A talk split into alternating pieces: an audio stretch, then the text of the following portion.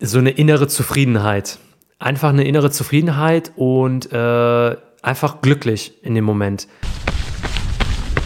Herzlich willkommen zum Trampelpfadlauf Podcast, dem Podcast rund um Outdoorsport.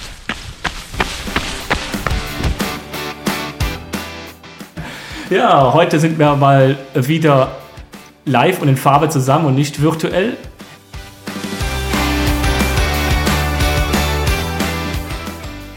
Wir sind beim Hasret zu Hause, also wer sich bei YouTube das äh, anschaut, der sieht jetzt mal Hasret sein Wohn- und Esszimmer. Hat auch extra aufgeräumt für uns und, und durchgewischt. Genau. Ja, und wie ihr äh, seht oder jetzt vielleicht auch gleich hört, gibt es neben dem Hasret, der heute nicht mein Interviewpartner ist, sondern mein Gast, auch noch einen anderen Gast, nämlich den Christian. Hallo. Grüß Hallo, danke für die Einladung. Weil Hasret und Christian waren zusammen auf Tour und äh, sie wollen uns heute davon etwas berichten. Aber erstmal zum, zum Einstieg äh, und zum Warmwerden. Drei kurze Fragen und äh, jeder kann mal so intuitiv antworten, wie er meint, was für ihn das, die bessere Wahl wäre, sagen wir so. Fangen wir an mit dem Hasrit. Äh, Tee oder Kaffee? Auf jeden Fall Kaffee. Bei dir? Kaffee. Pasta oder Pizza, Hasrit? Pizza. Pizza. Oh. Ähm, Fahrradfahren oder Schwimmen, Hasrit? Definitiv Fahrradfahren, weil ich bin keine Wasserratte. Und du? Ich schließe mich dem an. Fahrradfahren. Ja. Ja, deswegen das passt immer. Also beim ja. Partnertausch, wenn man das kennt hier, wo die dann immer sich die der Hochzeitspärchen da treffen, äh, hättet ihr schon mal gewonnen. Ja, genau. deswegen verstehen wir uns auch so gut. Ja, dadurch, dass ein Hasrit ja so schon alle kennen, braucht er sicher nicht 40 stellen. Aber Christian, stell dich mal kurz vor, äh, wie alt bist du, wo wohnst du, wo kommst du her und äh, vor allen Dingen, woher kennst du den Hasrit? Aha. Ich bin äh, 30 Jahre alt, komme gebürtig aus Düsseldorf. Da mhm. lebe ich auch wieder. Ich äh, habe Maschinenbau studiert, komme aus dem technischeren Bereich, bin dann äh, im Studium lange im Ausland gewesen, in China. Das mhm. hat äh, im Prinzip meine Reiselust, ich sag mal, entflammt. Ab da bin ich quer durch die Welt gezogen, durch den Iran, die Mongolei, Afrika, jetzt zuletzt Madeira. Äh, der äh, Kilimanjaro steht vor der Tür. Den äh, Hasret habe ich äh, tatsächlich kennengelernt in Aachen ja. während des Studiums. Und seitdem würde ich sagen, erleben wir stets kleine und auch größere Abenteuer. Klasse, also sind ja, hast ja schon einiges äh, abgespult äh, an Ländern und Ecken, die echt total interessant sind. Da vielleicht müssen wir dann nochmal eine andere Podcast-Folge drüber machen, weil da fällt mir direkt so Sachen ein wie Iran und sowas. Ähm, ja. Da gibt es bestimmt auch schöne Ecken. Und du bist auch öfters draußen unterwegs. Also du liebst die Natur. Definitiv. Ich lebe die Natur. Ähm, ich bin grundsätzlich ein Abenteurer aller Arten, äh, wobei ich äh, vor allem auch durch das Leben mit einem Hund, mit meiner Freundin im Dachzelt, ja. Ähm, das Draußensein im Sinne eines einer Erholung ja. schätzen gelernt habe. Ja. Das muss nicht unbedingt immer Sport sein, das kann auch einfach äh, das Triebsame draußen sein, um den Kopf freizukriegen. Ja. Definitiv. Und du hast für heute eine Sondergenehmigung gekriegt, als Düsseldorfer nach Köln kommen durftest. Ja, genau, von mir. Die, äh, die frage ich schon gar nicht mehr an, weil äh, ich habe das Gefühl, die bekäme ich sonst selten. Es ist ja immer die Feindschaft für diejenigen, die es nicht kennen, zwischen Köln und Düsseldorf. Da gibt es eine, eine, Hassliebe, aber die Düsseldorfer kommen immer nach Köln zum Feiern, weil man in Düsseldorf nicht richtig feiern kann. Also ich, ich, bin da nicht fanatisch, aber ja. Nee, also das ist, äh, weiß auch nicht, wo das herkommt. Es kommt wahrscheinlich dadurch, dass die einen ein gutes Bier haben und die anderen das alte Bier haben. Ich weiß es nicht. Ich bin gerne in Köln. Ich trinke auch gerne das Kölsch. und gerne draußen, das ist die Hauptsache. Genau. Ja, Hasrit, äh, ja, was soll ich sagen? Ja, wir waren unterwegs, ne? Also darum sitzen wir jetzt ja auch hier zusammen. Und ähm, ja, wir haben, glaube ich, äh, ja, wie Christian das gesagt hat, wir erleben kleine und große Abenteuer seit Jahren und äh, ja, haben, äh, sind ja jahrelang schon befreundet, aber ähm, das Abenteuer, was wir jetzt vor kurzem erlebt haben und wie intensiv das auch für mich persönlich war, ähm, war für mich, gehört für mich zu den Highlights bis jetzt. Mhm. Und ähm, ja, ich freue mich äh, darüber jetzt mit Christian hier zusammen dann zu erzählen, was wir da so erlebt haben und auch ein paar Insights zu teilen. Und ähm, ja, ich freue mich. Ja, cool. Ein bisschen was. Äh, der Hasred konnte konnt ja natürlich auch nicht abwarten bis Nein. zum Podcast. er hat schon fleißig erzählt. Er hat auch schon ein bisschen was gepostet. Ähm, er wollte immer mal wieder, hat er angesetzt, wo wir laufen waren und uns getroffen haben. Ja, ich wollte noch, nee, da wacht man noch ein bisschen nach dem Podcast. Er hat schon mehrmals angesetzt und wollte irgendwelche Stories erzählen. Der brennt also drauf. Es muss wohl einiges passiert sein, aber vielleicht fangen wir ganz vorne an. Ja. Wie kam der auf die Idee nach Madeira und was war der ursprüngliche Plan? Ja, der ursprüngliche Plan war, also Madeira war ja für mich persönlich äh, schon lange so auf dem Plan. Also letztes Jahr habe ich mir schon Gedanken gemacht gehabt, was kannst du machen? Also irgendwie ein Highlight, irgendwie ein Wander-Highlight und ähm, ich hatte das grob im Kopf geplant. Es sind äh, einige private Dinge passiert, wo ich das dann äh, doch flach gelegt habe. Also diesen Plan nach Madeira zu fliegen und da zu wandern. Und äh, der, U also jetzt bin ich ganz an den Ursprung gegangen, aber ähm, dann war es halt so, dass Christian mich spontan gefragt hatte, hey, wie sieht das denn mit deinem Madeira-Plan aus? Äh, ich habe da ein bisschen Urlaub und äh, hättest du da auch Urlaub? So, ich war mit den Gedanken schon weg von Madeira, das irgendwann mal zu machen, aber nicht dieses Jahr. Und ähm, letztendlich habe ich gedacht, eigentlich, ja, er hat recht, ne? Also wir äh, sollten das machen und, er, und ich hatte auch Urlaub. Und da haben wir gesagt, okay, wir planen das jetzt schnell und äh, hatten uns in ein Teams-Meeting, ich glaube drei Stunden lang, ähm, kurz, sag ich mal, abgestimmt, haben die Flüge gebucht, haben die Biwakplätze gebucht und alles so, sag ich mal, grob geplant. Und dann haben wir gesagt, ja, okay, wir äh, fliegen in zweieinhalb Wochen nach Madeira. So, und das war so der Plan oder unser Plan, den wir uns da zurechtgelegt haben. Und äh, ja, wie gesagt, Madeira fand ich immer schon interessant, auch von deinen Erzählungen. Du bist ja den Ultra da gelaufen vor Jahren. Und ähm, als ich mir auch die Bilder dazu angeguckt habe, ein bisschen Recherche betrieben habe, war für mich so klar, boah, da musst du auf jeden Fall mal hin und dir das mal angucken. Ja. Und ähm, auch mit einem bestimmten Ziel, worauf ich später nochmal zurückkomme. Aber das war so meine Motivation. Und äh, bei Christian war es ähnlich, kannst du ja auch mal sagen. Genau, das ist vielleicht auch ein Punkt, warum ich den Hassred so schätze. Denn äh, ich habe mir kurzfristig wegen einem Überstundenabbau Urlaub nehmen müssen. Ja. Müssen. wie Und ähm, dadurch, dass ich äh, schon lange geliebäugelt habe mit einem Inselbesuch, ja, vor allem äh, solcher Art, die dann auch in Europa ist. Ja, Also ja. Madeira, sehr einfach zu bereisen. Ja. Ähm, bin ich dann kurz in die Recherche gegangen. Die äh, Inseldurchquerung ist ja tatsächlich auch im Internet schnell zu finden. Man findet dort bei Komoot-Strecken. Man hat dort relativ schnell einen Plan in der Hand, ohne groß, äh, sag mal, Grips reinstecken zu müssen. Und äh, eben so kurzfristig, wie dann meine Anfrage äh, in den Freundeskreis ging, so schnell wurde sie von Hasret beantwortet. ja. Äh, bei dem einen haben die Schuhe gefehlt, der andere hat sich kurzfristig keinen Urlaub nehmen müssen. Bei Hasret hat eine Einladung zu einem Schnitzel gereicht und dann war im Prinzip das Ja-Wort da. Ja.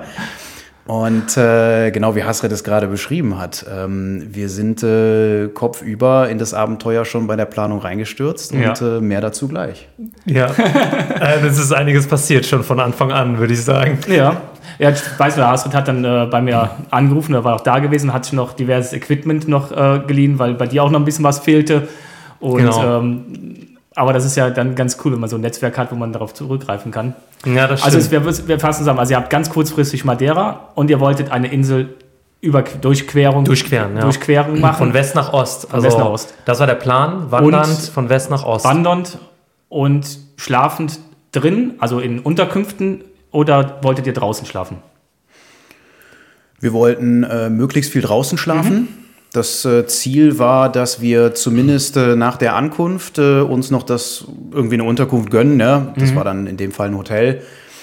Aber dass wir dann möglichst draußen den Genuss von der Insel, von dem Klima, von den Bedingungen haben. Ja. Genau.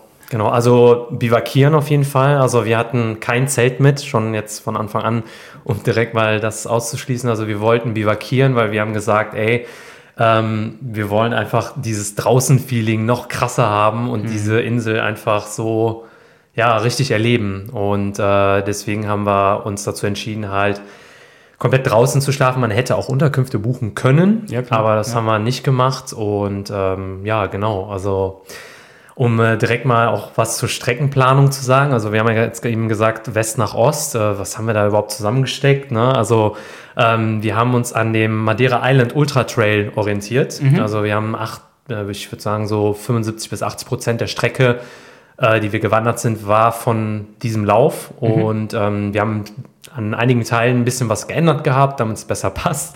Aber ähm, genau, ja, so sieht's aus. Ich muss vielleicht äh, an der Stelle sogar fairerweise ergänzen und vielleicht ein bisschen Rechenschaft ablegen. Ich äh, als Nicht-Trailläufer, äh, der jetzt ja doch freundlicherweise in den Podcast hier eingeladen wurde, ja. Klar. Ähm, mein Anspruch auch äh, an das Ganze war so ein bisschen äh, das Ganze in einer langen Aktion zu wandern. Ja. Und äh, da auch wieder großes Kompliment an den Hasred, der ja eigentlich wahrscheinlich schon mit einem halben Kopf im Miot war, ähm, da ein bisschen Rücksicht auf mich zu nehmen, weil es war wirklich äh, eine harte Strecke. Da werden wir ja gleich auch noch was zu sagen. Äh, bei meiner Recherche bin ich nicht direkt über den Mute, also über den Ultra Trail gestoßen, Ja. sondern äh, die Strecke war erstmal von jemandem zusammengebastelt, äh, die äh, eben auf Wandern ausgelegt war. Und während dieser Strecke haben sich dann peu à peu diese, ich sag mal, Puzzleteile für diesen Ultra-Trail-Lauf dann auch für uns ergeben und sind dann ja auch für uns erst richtig Ja. deutlich und klar geworden. Das, was man ja so in 2D auf der Karte sieht, das ist immer schön und gut. Da kann man Ja. sich so äh, mit e etwas Abstraktionsfähigkeit reinversetzen, aber wenn man dann in so einer etwas längeren Aktion Schritt für Schritt das Ganze mal erlebte, ist das schon Wahnsinn, was da eigentlich in zwei Tagen gepowert wird. Ja, ja das ist. Äh, aber das, die Insel hat ein gutes Wegenetz. Ne, man merkt direkt, die Insel ist ausgelegt schon seit vielen Jahren aufs, aufs Wandern. Äh, es gibt ein gutes, ausgebautes, auch beschildertes Wegenetz. Ne, und da kann man Ja. sich dementsprechend schon ähm, schön, schön was zurechtzimmern, wie du schon sagst. Ne, mit, mit Das Wegen. stimmt, ja, definitiv. Ja, ja da gibt es schon viel. Ja, der Hass muss schon lachen, weil ich komme jetzt auf den Punkt Anreise, weil ich äh, Spoiler jetzt auch nicht, aber ich sage mal so viel, die Anreise war etwas Wahnsinn. etwas Wahnsinn. Die Anreise nach Madeira ist immer etwas anders, weil äh, Madeira nicht von allen Piloten angeflogen werden darf. Dadurch hat man Genau. meistens Umstiegsflüge äh, in, in Lissabon. Es gibt wenige Direktflüge. Äh, und dann ist man halt immer ziemlich mit den Zeiten äh, festgelegt, wann die Direktflüge sind. Ansonsten äh, muss man halt umsteigen, damit diese Landebahn, die so halb im Meer ist und auf der anderen Seite gegen den Felsen drückt. Da gibt es wohl irgendwelche Winde. Gibt auch die tollsten Videos. Ja, ja. Ich bin auch schon mal quer reingekommen auf Madeira und habe die Landebahn äh, auf, der, auf der Seitenfenster gesehen und dachte, Moment, das kann nicht sein, ich bin ja kein Pilot, wieso sehe ich denn bei mir die Landebahn? Aber es hat sich dann erschlossen, als er aufgesetzt hat, dann ging die Maschine vorne rum. Also erklärt wahrscheinlich auch, warum dann Hm. Oh nicht alle hinfliegen dürfen. Und wahrscheinlich nicht alle Flugzeugarten, ich kenne mich damit auch nicht aus. Mhm. Ja, aber An Anreise, also ihr seid wahrscheinlich nicht rüber gelaufen, nicht gepaddelt, ihr seid wahrscheinlich geflogen. Ja, genau.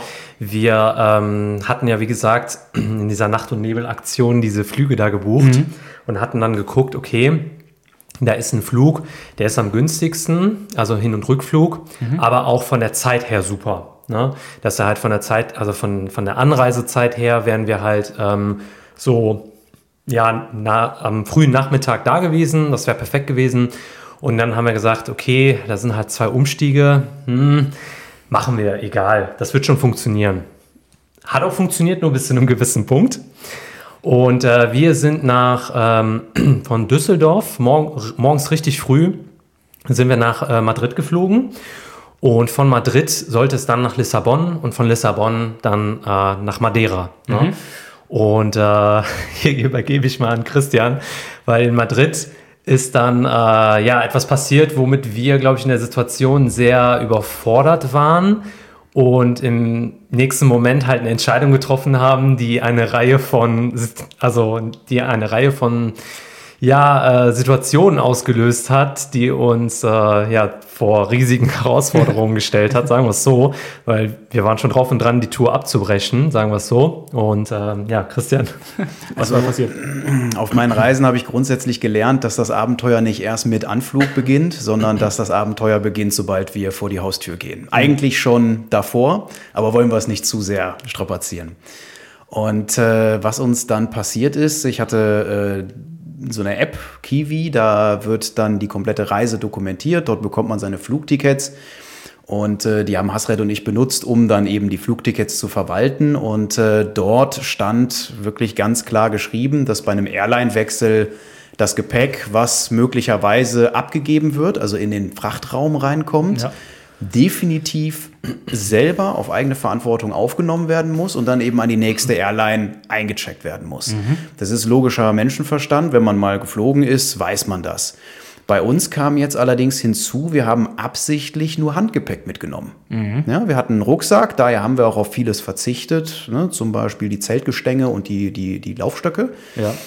Ähm, was dann uns aber äh, beim Borden in Madrid passiert ist, ähm, die Flugbegleiterin beziehungsweise so eine Assistentin dort von der Airline, ähm, ne, die Airline sei mal dahingestellt, die sagte uns dann, dass kein Platz mehr im Flugzeug ist für unsere Rucksäcke. Das Ja. heißt, wir müssen das Rucksäckchen jetzt in so einen kleinen Tunnel schmeißen und dann geht's runter in den Frachtraum. Ja. Das Blöde ist allerdings, wir hatten einen harten Transit. Ja. Das heißt, den Airline-Wechsel. Das heißt, technisch eigentlich nicht möglich, dass wir jetzt äh, auf äh, eine Übergabe der Airlines hoffen können. Und wir hatten keine Zeit, das Gepäck aufzunehmen, Ja. ohne den Flug, den Anschlussflug nach Madeira zu verpassen. Da haben wir eine große Diskussion gehabt. Äh, Hasreds Rucksack haben wir noch mit ins Flugzeug bekommen, meinen nicht mehr. Den mussten wir abgeben in den Frachtraum. Oh, die sind ja nicht, die Handgepäcke sind ja nicht getaggt, das heißt, sie haben ja keine Label mit der Zuordnung zum Passagier und Mhm. zum Flug. Es wird eigentlich noch besser, weil das Label hat es dann sogar gegeben mit Okay. einem mit einem handschriftlichen Auf, Aufdruck, äh, dass äh, das Ganze jetzt nach Funchal, nach Madeira geschickt werden muss. Allerdings nicht wirklich in, mit unserer Hoffnung, dass das Ganze auch so passiert, wie es uns versprochen wurde. Wir haben eher das Gefühl gehabt, dass äh, dort die Assistentin versucht hat, einfach den Verkehr laufen zu halten. Und ähm, naja, wie es dann von uns befürchtet ist, ist es auch gekommen. Wir haben uns auf den Transit verlassen. Wir sind dann weiter nach Madeira mit dem harten Boarding und äh, man kann sich nicht vorstellen, wie nackt man sich fühlt ohne einen vollgepackten Rucksack, wenn eine sechstägige Wanderung ansteht. Äh, wir sind in Madeira angekommen und äh, haben dort verzweifelt gesucht. Wir haben uns dort durch die Schalter gefragt, wir haben uns dort äh, bei den Airlines erkundigt, äh, trotz dieses kleinen Boarding-Schnipsels, den ich noch mitbekommen habe. Es konnte noch nicht mal eine Aussage getroffen werden, wo es. Wie viel, wie viel äh, ganz kurz, wie viel Umstiegszeit hattet ihr in Funchal? Ich glaube, knapp 25 Minuten. Nee, in Lissabon, ne? In- In, Lissabon, in Lissabon. Lissabon nach Funchal. Genau. Genau. Da, also Das- da wird Knappe Stunde, ja. knappe Stunde. Ja, ja aber Ja, sogar noch weniger. Da gab es dann noch einen Terminalwechsel, weil man muss wissen, dass dort eben Ja. mit einem Bus auch noch das Terminal gewechselt werden muss. Ja. Das heißt, man ist sowieso schon hart Kante äh, bei dem logistischen Part. Ja, es wäre knapp geworden. Raus, Gepäck au- aufnehmen, raus und wieder Sicherheitscheck wieder rein. Und dann das, das wäre. Also, Ja. also wie man es dreht, ähm, am Ende ist eigentlich ein entscheidender Punkt, den man äh, sicherlich erwähnen muss. Ähm, und äh, dazu gehört einfach, ich würde mal sagen, ein gutes Team, was äh, an der Stelle ein Ziel hat. Und das ist, diese Wandertour zu machen. Ja, ja. Weil am Ende standen wir in Madeira, wir hatten kein Gepäck und wir mussten jetzt eine Entscheidung treffen, wie, nicht was machen wir jetzt, um unser Gewissen zu bereinigen, um uns bei jemandem schlichtweg auszukotzen oder einfach äh, um das Gepäckstück selbst wiederzubekommen, sondern wir haben uns überlegt, wie kommen wir jetzt an den verdammten Start dieser Tour, damit wir den Kram durchziehen können. Ja, das ist ja kein Hotelurlaub, wo du sagst, ich brauche jetzt nur ein T-Shirt und eine Hose. die Ja, hole ich mir einfach in einem Laden. Du brauchst ja dein, dein Equipment. Das ist ja auch was, Richtig. was du ja nicht einfach auf so einer Insel kriegst. Vor allen Dingen, wenn, dann ist es auch alles richtig teuer. ja, genau. Ganz genau. Da war halt massig an Ausrüstung drin, ne? das könnt ihr euch ja vorstellen. Und äh, wir waren dann halt in Madeira, haben, sind halt einfach nicht weitergekommen, hatten auch das Gefühl, dass äh, die Leute vor Ort einfach keinen Plan hatten, wo dieser Rucksack ist, was überhaupt los ist. Es wurden irgendwelche kuriose Nachrichten rumgeschickt nach Lissabon und Madrid. Keine Antwort. Und äh, wir haben gesagt, ja, okay, wenn wir bis morgen warten, wird der Rucksack auf jeden Fall nicht hier sein. Wir haben halt befürchtet oder sind davon ausgegangen, auf unser Risiko, dass ähm, der, der Rucksack von Christian in Lissabon hängen geblieben ist. Richtig. Auf dem Gepäckband. Richtig. Weil wir haben Ja. uns gedacht, ja, okay, die haben bestimmt einfach Flugzeug ausgeladen, Gepäckband und das ist dann irgendwo in einem Lost and Found Büro oder so. Genau. Ne? Und dann haben wir gesagt, ja, okay, was machen wir denn jetzt? Dann äh, haben wir natürlich direkt mal eine Flug-App aufgemacht und haben einen Flug nach Lissabon gebucht.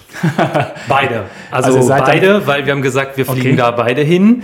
Ähm, das, äh, also nachdem wir was gegessen hatten und wieder klar denken konnten, haben wir gesagt, ja, entweder finden wir diesen Rucksack da in Lissabon oder, also wir fliegen zurück. Wenn wir den nicht finden, dann machen wir einen Lissabon-Trip oder keine Ahnung was. Ne? Dann machen wir einen Städtetrip oder fliegen nach Hause, no, im Worst Case. Ja, ja. Oder wir äh, kriegen den Rucksack da und fliegen wieder zurück nach Madeira. Und äh, wir sind nach Lissabon geflogen über, also quasi ganz, ganz spät abends, ich glaube um 22 21 Uhr oder so sind wir losgeflogen. Ja. Und um 23.30 Uhr, gegen 24 Uhr waren wir dann in Lissabon, sind aus diesem Flugzeug raus.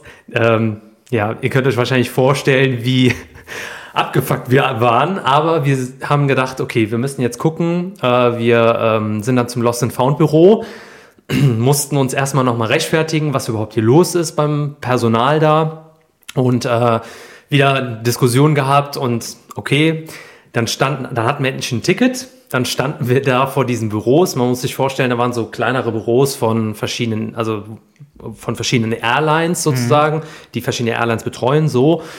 Und dann stehen wir da und dann ist da so was Schwarzes im Flur, so, ne? Und dann sage ich, ey, Moment mal, ne? Digga, das ist doch dein Rucksack. Da war dann, Das ist dein Rucksack, ja? Sehe ich eine Fata Morgana oder ist es dein da Rucksack? stand ja da, da haben den auf Seite geräumt, klar, weil das unbeaufsichtigtes Gepäck, oder? Ja, der stand äh, ganz alleine dort vor einem dieser Büros. Noch zwei Kinderwagen, glaube ich, daneben. Ja. Ich weiß nicht, wer seinen Kinderwagen vergisst am Flughafen, aber das ist äh, auch mal dahingestellt. Und äh, an der Stelle ähm, sind wir dann nach, äh, ich sag mal, einigen Diskussionen mit den einzelnen Büros ähm, ohne wirkliches Ergebnis bezüglich Schadensersatz oder sonstigem mit dem Rucksack äh, sehr glücklich, muss man sagen, sehr glücklich Ja, dann äh, zum gebuchten Hotel. Wir haben uns dann nochmal in Lissabon Okay. ein Airport-Hotel genommen ähm, und äh, haben dann dort die Nacht verbracht, haben dort richtig dick gefrühstückt, haben uns die Hosentaschen vollgepackt mit sch- geschmierten Brötchen, äh, haben dann am nächsten Vormittag den Flug nach Madeira genommen, Ja. sind also quasi zweimal im Landeanflug Madeira gewesen, einmal mittags, nachmittags und einmal eben morgens vormittags und äh, konnten dann äh, zum Mittag hin unsere Reise am Madeira Airport starten. Also, Ja. vier, also rund 24 Stunden später, ne? Genau, 24 Stunden Anreise quasi. Und dann habt ihr, ähm, ihr seid also geflogen Düsseldorf, Madrid, Lissabon, Funchal, Funchal, Lissabon, Lissabon, Funchal. Okay. Wir reden jetzt nicht über die CO2-Kompensation, die ihr noch zu Ja. leisten habt dafür. Also äh, vielleicht, vielleicht auch an der Stelle, ähm, warum äh, ich auch echt glücklich bin, äh, dass ich dich, Hasret, dabei hatte, weil ähm, ich bin jemand, äh, auch gerade, weil ich eben Länder gerne erkunde und äh, dann an der Stelle eben auch Kompromisse zumindest erstmal nenne. Ja? Äh, ich, wir haben dann bei Burger King gesessen und äh, ich habe dann angefangen zu überlegen, machen wir jetzt vielleicht Lissabon? Ne, da gibt es doch bestimmt auch schöne Trades. Machen wir vielleicht äh, Porto, irgendetwas in Portugal? Aber Hasret hat gesagt, nein, wir finden diesen Rucksack. Wir, wir suchen jetzt einfach. Ne? ja. Wir, wir kommen dorthin, wo wir halt äh, auch unseren Plan gesteckt haben. Ja. Und äh, das hat an der Stelle mir auch tatsächlich nochmal eine echte Unterstützung gegeben, das Ganze durchzuziehen. Ja, das war sehr gut. Klasse. Ja, aber, aber, rück, aber rückblickend, was hättest du machen sollen? Also wenn du es jetzt im Vorfeld weißt, äh, du hättest ja, klar, du hättest noch mehr mit den, mit den diskutieren können, sagen können, nee, dann äh, steige ich hier nicht in den Flieger ein. Aber im Endeffekt ist es so, die dürfen, die, laut Beförderungsgesetz, glaube ich, dürfen die das Handgepäck ab, abnehmen. Du musst, darfst, musst nur deine Wertsachen rausnehmen. Das kannst du natürlich sagen, äh, dann nehme ich meine Wertsachen raus und das ist das Ding leer und nimmst praktisch dann alles in die Hand, was da drin ist. Dann brauchst du nur einen Rucksack. Aber Ja. eigentlich totaler Blödsinn, ne? Die ähm, Airlines, das ist jetzt vielleicht ein kleiner, ähm, kleines Randthema, aber die Airlines haben dich halt ab dort in der Zwickmühle, in der Klemme, äh, wo du das Gepäck selbst suchst und dann auch findest. Weil du dann in jedem Claim-Formular, was du aufgibst, äh, wo du irgendwie noch probierst, an Schadensersatz zu kommen, reinschreiben musst, dass du dein Gepäck hast. Ja. Und damit ist die Airline so gesagt raus, Ja. weil sie dir nur für das Gepäck verloren oder verspätet Schadensersatz leistet. Und selbst, also äh, kurz, kurze Zwischending, wir wollen jetzt nicht so viel über Airlines sprechen, aber es ist so, wie du schon sagst, äh, wir haben vor Jahren das Problem gehabt, dass aus dem aufgegebenen Gepäck was rausgeklaut wurde. Und dafür ist zum Beispiel die Airline auch nicht verantwortlich, weil Wertgegenstände nicht ins aufgegebene Gepäck gehören, sondern ins Handgepäck. So, jetzt sind wir ja wieder da. Jetzt ist, das, ist das wertvolle Zeug im Handgepäck, es wird ein Handgepäck aufgegeben und ist auch weg. Ne? Also das irgendwie beißt sich das. Im Endeffekt haben wir ähm, geklagt, also haben nicht geklagt, sondern haben einen Rechtsanwalt eingesch eingeschlossen, äh, der auch sich mit Reiserecht auskennt. Und der hat noch mal ein bisschen was versucht, sagt aber direkt von Anfang an, da gibt's nichts. War auch so. Das Einzige, was glaube ich geht, wir hatten es jetzt gehabt, Ina und ich, wir hatten sechs Stunden verspätete Anreise nach äh, Mallorca. Das ging problemlos. Claimformular, wie du schon sagst, aufmachen. Jeder kriegt 250 Euro dafür, wegen sechs Stunden Verspätung. Und das hat auch funktioniert. Aber bei Gepäck, für jemanden, der jetzt überlegt, auch Touren zu machen, ähm, Immer schön aufpassen. aufpassen, ja. Ja, vielleicht noch ein kleiner Tipp äh, fürs Reisen, was mir jetzt tatsächlich das erste Mal passiert ist, aber Hasred kann da jetzt, glaube ich, auch ein Lied von singen. Ähm, wir hatten ja einen Airline-Wechsel, das heißt, äh, du hast die Schuldverschiebungen in alle Richtungen. Das fing, äh, also das ist, wir haben wirklich irgendwann drüber gelacht. Die erste Airline sagt, dass die Folge-Airline schuldig ist, ja. weil die das Gepäckstück nicht richtig aufgesammelt haben. Die zweite Airline sagt, die erste ist schuldig, weil dort ist es anscheinend hängen geblieben. Wir sind dann nochmal am Ende der Reise zu einem neutralen Schalter gegangen, wo wir eben den Claim dann öffnen wollten, weil das eben in Lissabon dann war und wir hatten Zeit. Ja. Und die haben gesagt, dass das Bodenpersonal schuld wäre, weil die wohl den Rucksack verloren haben. Und da waren wir in einer Situation, wo wir dann halt auch relativ souverän kon kon kontern konnten. Ja, wir konnten dann sagen, nein, es war definitiv nicht das Bodenpersonal. Ja, es muss eine Airline gewesen sein. Und solche Reaktionen, glaube ich, muss man sich einfach beim Reisen angewöhnen, um nicht in dieses Ping-Pong-Spiel zu geraten, wo dich dann jeder hin und her schubst. Ja, ja.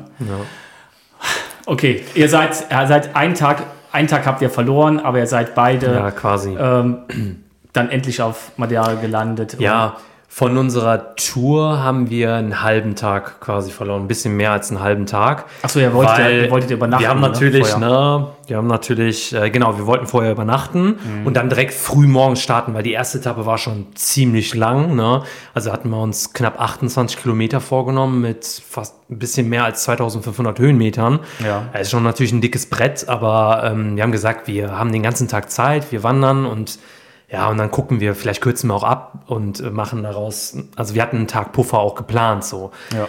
Aber es ist jetzt alles anders gekommen. Ne? Und dann haben wir uns natürlich gefragt, okay, also wir müssen jetzt weiterdenken, wir fliegen jetzt wieder zurück nach Madeira.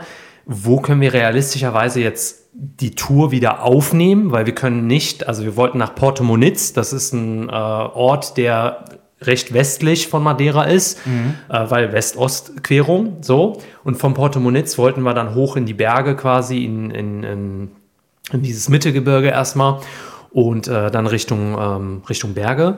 Und äh, dann war es aber so, dass wir halt geguckt haben, okay, äh, wie können wir es realistisch kürzen? Haben es gekürzt, haben dann gesagt, okay, genau da muss uns der Taxifahrer jetzt rauslassen. Und das war so mitten im Nirgendwo, irgendwo, wo so ein Trail anfängt. Da geht eine Straße hin. Ja, äh, ja. aber äh, so wirklich mitten im Nirgendwo. So und äh, dann sind wir schnell aus dem Flughafen raus, weil die Zeit läuft, ne? Also weil der erste Tag läuft. Und dann sind wir zu so einem, also zu einem Taxistand und äh, den erst, das erstbeste Taxi, das war der An Antonio, ne? so ein älterer, äh, gebürtiger Madeira. Und, ähm, und ihm habe ich dann gesagt, pass auf, äh, du musst uns dahin schicken, ne? auf Google Maps. Und der so, hä? So, was? Wollt ihr da hin? Ja, genau. Steig einfach ein, wir erzählen dir das. Die ganze Story auch erzählt. Fand er, glaube ich, auch krass, dass wir das trotzdem durchziehen. Kurz Hat uns- Zwischenfrage, sprach der äh, gut Englisch oder kann einer von euch beiden Portugiesisch? Nee, äh, der, sprach tatsächlich sprach sehr Englisch. gut Englisch, ja. Ja, okay. Genau, und äh, ja, und dann sind wir halt in dieses Taxi rein und Ja. äh, sind halt losgefahren. Ne? Und dann war das eine Fahrt von einer Stunde. Ähm, ja. Also vielleicht äh, noch, um das anzumerken, Madeira als Insel hat natürlich auch seine Tücken. Ne? Du hast es ja gerade gesagt, es gibt viele, viele Straßen, es gibt Mhm. viele Wege und äh, sicherlich ist auch nicht immer jede Straße direkt befahrbar. Da fällt mal vielleicht ein Stein runter oder da gibt es mal Teerarbeiten. Und wer weiß das besser als ein Taxifahrer von Madeira, bei dem natürlich bei unserer langen Strecke zufällig genau die Hauptstraße gesperrt ist und wir einmal außen rumfahren müssen. Wir haben es nicht geprüft, ob diese Straße wirklich gesperrt war, weil am Ende hatten wir eine relativ schöne Rundtour, wo wir noch mal einiges sehen konnten. Äh, aber damit haben wir natürlich dann nicht gerechnet, dass äh, sich das Ganze dann noch mal dadurch verzögert. Aber am Ende, glaube ich, war das auch nicht schlecht. So haben wir noch mal was von der Insel gesehen. Genau, und der war ja auch relativ sympathisch. Also, das war ja echt eine lustige Fahrt. Und dann äh, wann kommen wir im dichten Nebel an, steigen aus diesem Auto, nehmen das Gepäck und stehen und verabschieden uns von Antonio, dem Taxifahrer. Und äh, ja, und dann, und dann denken wir so, okay, jetzt, jetzt geht's los. Ne? Also jetzt stehen wir hier im Nebel, da ist der Trail.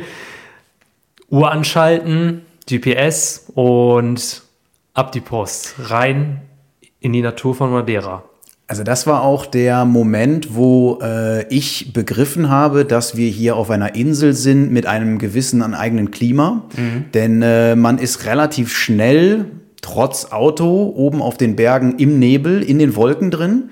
Ja, genauso wie Hasret es beschrieben hat. äh, Wir wurden dort in den Wolken rausgelassen auf einer Landstraße, bei der man äh, vielleicht gerade 100 Meter weit schauen konnte Ja, ja. und äh, ist dort so ein bisschen wie bei Herr der Ringe, als die in diese Gruft gehen, dort einfach erstmal relativ blind losgelaufen. Ne?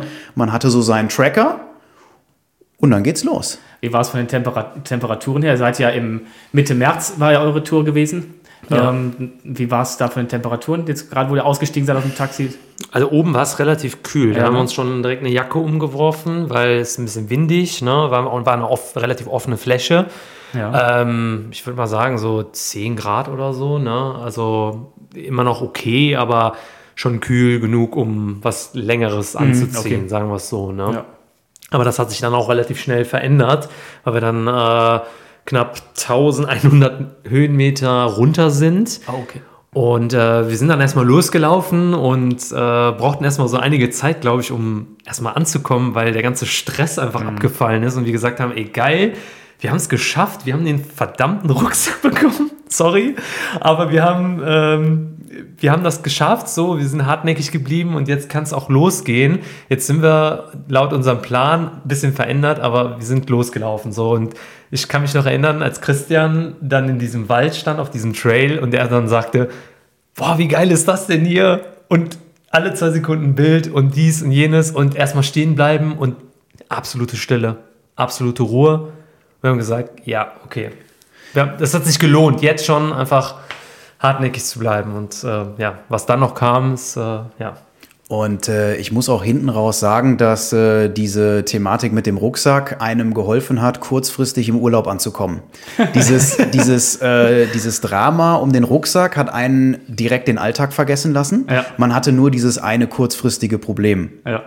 Und sobald man dieses Problem gelöst hatte und oben auf dem Berg stand, in den Wolken, keine störenden Einflüsse mehr, man hatte diesen blumigen Geruch, diese feuchte Luft, dieser laue Wind, man hat sich sofort geborgen gefühlt, aber auch fit und bereit. Ja. Ja? Ja. Der Kopf hat zwar noch gebrummt, aber der Körper war startklar. ja. Und das war wirklich ein atemberaubendes Gefühl. Ja, ja. Aufregend. Schön. Genau. Dann sind wir losgelaufen und Ziel war der erste Biwakplatz äh, an dem Tag und wir hatten knapp etwas mehr als 10 Kilometer, aber wirklich viele Höhenmeter, weil der erste Anstieg, ja, meine Herren, also da habe ich selbst gesagt, uff, ne, also 35% Steigung oder so. Also wir sind, wir sind ins Tal gelaufen. Ich hatte ja gesagt, wir sind erstmal runter Ja. lange, längere Zeit und sind durch wunderschöne Wälder. Also wirklich, sowas habe ich selbst noch nicht gesehen. Also diese, diese dschungelartige Feeling und dieses verschleierte und da eine Kurve und da runter und das war einfach Wahnsinn. Und wir waren jetzt schon so, wow, ne? Und was, was kommt, was wird uns jetzt noch erwarten? Und dann sind wir wirklich auf so einem sehr, ich würde mal sagen, der wird jetzt nicht oft begangen, ähm, sehr steilen Berg hoch. Ne? Also wir sind gefühlt den Berg hochgeklettert auf einer Leiter und äh, sind dann irgendwann nach ähm, ja, einiger Zeit und einigem schweißtreibenden ähm, ja, Schritten sozusagen äh, da ja, hochgekommen und äh, waren dann das erste Mal an so einer Levada oben äh, und das war auch schon richtig cool. Genau. Also äh, vielleicht um die Leute abzuholen, äh, die jetzt äh, diese Levadas sich nicht vorstellen Genau. können, die vielleicht auch grundsätzlich sich so eine Insel noch nicht im Detail vorstellen können. Äh, das war auch etwas, was ich ja mit dem, mit dem Trip gelernt habe. Ne? Äh, Ich war das erste Mal auf so einer Insel. Ich habe auch das erste Mal gesehen, wie sich dort diese Dörfer mit dem Wasser versorgen. Gelernt, dass man eben besser nicht das Wasser aus den Levadas trinken sollte. Ich habe es nicht ausprobiert. Ähm, vielleicht kommt es noch irgendwann. Äh, und ähm, das ist einfach faszinierend. Das haben wir schon bei dieser Autofahrt mit dem Antonio gemerkt. Das haben wir dann aber natürlich noch intensiver zu Fuß gemerkt, wenn man dort diese Levadas abläuft.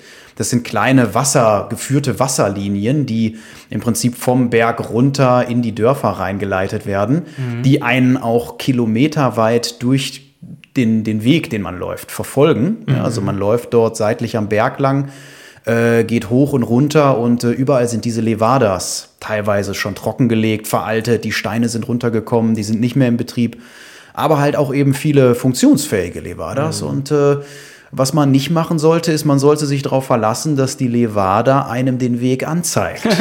Weil das kann dazu führen, dass man kilometerweit von seinem geplanten Pfad wegläuft. Und das ist uns natürlich am ersten Tag passiert, weil äh, ja irgendwie GPS, ne? Und dann denkst du, ah, guck mal, da ist doch voll schön. Und dann gehen wir da weiter und dann sehen wir Wasserfall. Dann denken wir, boah, geil, da gehen wir, da gehen wir lang. Und irgendwann ist das aber so, dass dann Wasserfall auf den Weg runterkommt. Also wirklich auf den Weg. Und du musst durch diesen Wasserfall, also der ist jetzt nicht so stark, dass du weggespült wirst, weil sonst wärst du da weg, weil da ist, da geht's runter, ne?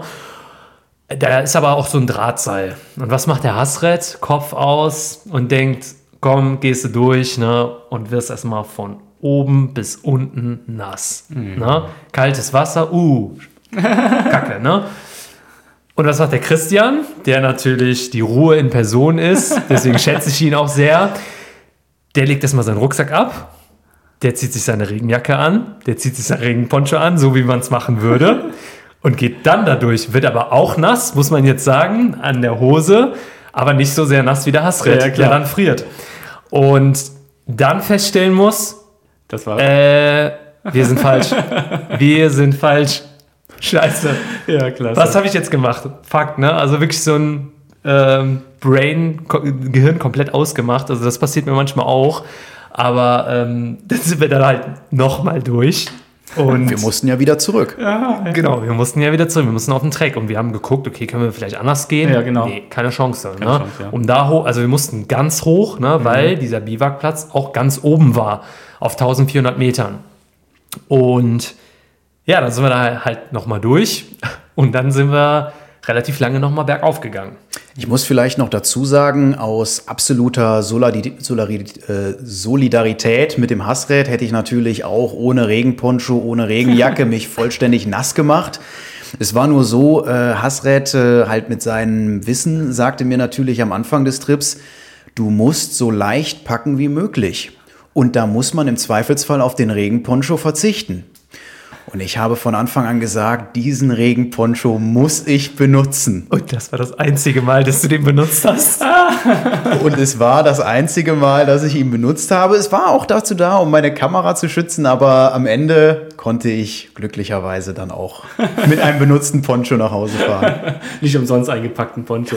Genau. Der, der Hassel hat schon gesagt, der äh, hat schon angesprochen, Biwakplatz, also sind da auf, auf Madeira äh, feste Biwakplätze oder war das der Platz, den ihr ansteuern wolltet, den ihr euch mal ausgedacht habt, wo einer sein könnte? Die Biwakplätze haben wir im Internet vorweg gebucht. Es Okay. gibt äh, eine offizielle Seite, äh, Simplifica, das ist äh, anscheinend von Portugal, von äh, dort ähm, eben Behörden organisiert. Ah, ja. äh, die kleinen und großen Plätze ab, ab und zu sind die ein bisschen kleiner, dann ist das auch begrenzt auf fünf Campingplätze, auf fünf Zelte. Äh, häufig sind die aber so groß, dass dort mit 99 und mehr Zelten eigentlich keine Begrenzung herrscht. Ja. Äh, die lassen sich dort kostenlos buchen. Man sollte das auch der Fairness halber machen. Äh, das ist ziemlich unbürokratisch. Das äh, ist ein Formular. Man muss sich ein klein bisschen durchs Portugiesische durchkämpfen, aber das funktioniert. Äh, kann dort aber mit gutem Gewissen äh, mit so einem Papierdokument, Zertifikat, was man dort bekommt, äh, auch äh, im Zweifelsfall einem Förster entgegenkommen und sagen, wir haben gebucht, wir dürfen hier liegen. Ah, okay, cool. Das ist natürlich cool. Das ist das, was ein bisschen wie, wie sie in Belgien kennen, ne? Ja, Wo genau. du dich einfach gratis äh, machen kannst. In Belgien, Ja, haben, genau. sie, in Belgien haben sie noch die, den Hinweis, du kannst dann spenden, Mhm. wenn du möchtest. Das wird wahrscheinlich hier nicht sein, wird wahrscheinlich staatlich organisiert sein. Genau, und diese Biwakplätze sind wirklich verteilt auf die ganze Insel. Ne? Und vor allem entlang des äh, Trecks äh, gab es halt auch mehrere Biwakplätze. Und das war halt einer der, an Tag 1 beispielsweise, den wir dann angesteuert haben. Es gab, wir haben aber auch Leute getroffen, die nicht gebucht haben und das gemacht haben. Da Ja. hat jetzt auch keiner was gesagt gehabt. Würde ich vielleicht nicht so empfehlen, äh, falls dann doch nochmal nachgefragt wird. Aber generell richtig gutes Konzept einfach. Ähm, vor allem hatten die meisten Biwakplätze auch äh, Wasserstellen und auch einen kleinen Ofen und so weiter oder Bänke und Tische und so. Also das war wirklich echt super gemacht. Und vor allem muss man ja sagen, Madeira ist ja keine unbekannte Insel. Das ist wirklich eine touristische Insel. Und die sind so schlau gewesen und haben das zentralisiert. Ne? Und haben gesagt, okay, wir bieten das einfach an. Weil die könnten ja natürlich auch sagen, ja, lokaler Tourismus, ne, wenn die draußen schlafen können, können wir auch können wir da auch kein Geld einnehmen, beispielsweise durch Hotels oder so. Deswegen ist das wirklich eine ähm, wirklich ein klasse, sag ich mal, Service von Ja, der Insel oder von Portugal, da- dass die das halt erlaubt haben. Das Ja. ist, ähm, das haben wir natürlich uns zunutze gemacht. Und äh, ja, genau. Ja, das ist natürlich äh, schon eine klasse Sache, vor allen Dingen, weil es kostenlos ist. Ich hätte jetzt auch damit gerechnet, dass es ein, ein kleiner Obolus ist, den sie sich da verlangen, aber kostenlos. Ich meine, man lässt ja schon Geld da, ne? man kauft ja ein. Ja, klar. Klar, stimmt, wenn, ich, wenn du ins Hotel gehst, dann lässt du mehr Geld da und musst auch eine bestimmte Kurtaxe zahlen. Weiß ich jetzt gar nicht mehr, wie das war, als ich im Hotel war da. Aber ähm, ja, Genau. aber so längst aber auch die Leute. Bist du sicher, dass, du, dass die, dass zumindest, sag ich mal, 90 Prozent der Leute auch nur da schlafen und nicht irgendwo, ne? Auf jeden Fall. Und du hast gesehen, dass äh, die Plätze, wenn sie jetzt mit dem Auto beispielsweise erreichbar waren, auch genutzt werden für Familien. Da waren viele Kinder, die haben dort äh, gegrillt, die haben dort ein bisschen Musik gehört. Das war bis auf eine kleine Ausnahme auch nicht, nicht auffällig, ne? dass dort mal Musik läuft oder dass dort äh, halt mal Familien oder Freunde zusammenkommen. Man sieht aber, dass es genutzt wird und dass es akzeptiert wird und dass es eben dann halt auch eine Bereicherung ist. Ja, Ne? Das war sehr schön. Genau. Klasse. Ja. Ja, es ist so. So viel dazu. So, so kann es auch gehen. Ne? Nicht wie in Deutschland immer alles reglementieren, reglementieren und äh, die Plätze zwar anbieten, aber dann so klein machen, dass sie über Monate hinweg ausgebucht Ja, sind. Ich glaube, äh, der Grundgedanke, also der, äh, die Idee ist richtig, aber der, der Ansatz, den wir hier fahren, ist halt so ein bisschen fraglich, finde ja, ich. ja. Zu we- ich finde auch, ist es, in Deutschland ist es zu wenig. zu wenig auf die, auf die Fläche bezogen, ne? wenn man sieht, wie groß die wanderbare Fläche ist in Mhm. Deutschland. Und es ist möglich, man sieht's. Also Ja. man sieht's, ne? Madeira ist, Ja. glaube ich, touristischer als die Eifel oder so. Richtig. ähm, deswegen, Ja, ich meine, man, man muss halt fairerweise sagen, ähm, wo haben wir dort teilweise geschlafen? Wir haben dort auf Schafsherden geschlafen. Ja, da waren dort ähm, so Ställe, die halt einfach aktuell nicht benutzt wurden. Äh, das heißt, das ist vermutlich Nutzfläche, die vielleicht saisonal dann jemandem äh, auch etwas einbringt, die dann aber halt zu gewissen anderen Zeiten eben für jemanden, der sein Zelt aufschlägt, absolut nützlich und wertvoll ist. Ja. Und äh, wenn das nicht Skaleneffekte sind, weiß ich auch nicht. Ja. Ja. ja. Klasse. genau. Ja, die er, erster Biwakplatz, erster, er, erster Ja. Abend. Ähm, die Sonne ist untergegangen, als wir oben waren. Also Aha. wir waren so in der Dämmerung, hatten so im Rücken so einen wirklich schönen Sonnenuntergang. Aber mir war persönlich richtig kalt. Ich glaube, dir auch, Christian, etwas. Es war super kalt. Und wir, das hat man dir nicht so sehr angemerkt, weil ich komplett, also ich habe komplett abgeschaltet, weil mein Körper ist komplett runtergefahren. Ich habe mich dann oben schnell umgezogen, nochmal relativ trockene Sachen angezogen, alles eingepackt. Und dann sind wir auf diesem Biwakplatz angekommen. Dann war da noch ein Zelt hinten, aber die waren, glaube ich, schon am Schlafen. Wir haben dann natürlich gekramt, wir hatten kein Zelt dabei, wie gesagt. Äh, Christian hat seine Hängematte an, an, aufgehangen, weil der hatte so eine ganz einfache, normale Hängematte mit. Mhm. Und, ähm, Ultralight. Ultralight, Ultralight genau. Natürlich. Und äh, ich habe halt meinen Tarp aufgeschlagen ähm, und äh, Wind, also es war brutal windig da oben, ne? trotz Wald, also wir waren im Wald drinne. Das war auch ein wirklich netter Platz und äh, wir haben dann, also ich habe dann noch schnell kalt Porridge gegessen. Christian hat versucht irgendwie Feuer zu machen, hat es nicht hinbekommen, es war einfach viel zu kalt, weil er, wir hatten, also er hatte einen Feuerstein mit, ne? Ähm, genau und äh, ja, und dann haben wir uns halt schlafen gelegt, so schnell wie möglich halt irgendwie in diesen Schlafsack rein. Ja, ja. Und ich würde sagen, diese Nacht war eines der kältesten Nächte draußen für mich bis jetzt in meiner Historie. Oh, okay. Weil, also ich war schon gut geschützt durch das Tarp, aber es war halt brutal windig. Mir war generell einfach kalt. Ich bin einfach nicht warm geworden. Ja. Ne? Ich, also Aber das lag halt äh, auch daran, dass du einfach durch, diese, durch diesen Wasserfall, durch, durch das genau. Laufen einfach an, an dir schon unterkühlt oder ziemlich ja, kalt genau. warst. Genau. Ja. ja, es war natürlich. Klein hast wahrscheinlich auch den, den, den, den Schlafsack mitgehabt, der jetzt nicht so für, für die ganz kalten Temperaturen war. Doch, das Doch, war drei Grad. Also es war schon so ja, wie soll ich sagen? Also, ja, durch den Windchill wahrscheinlich. Die nächsten Nächte waren auch kalt, aber da war es uns warm. Mhm. Aber diese Nacht war irgendwie, ich weiß nicht, vielleicht wegen Stress, vielleicht mhm.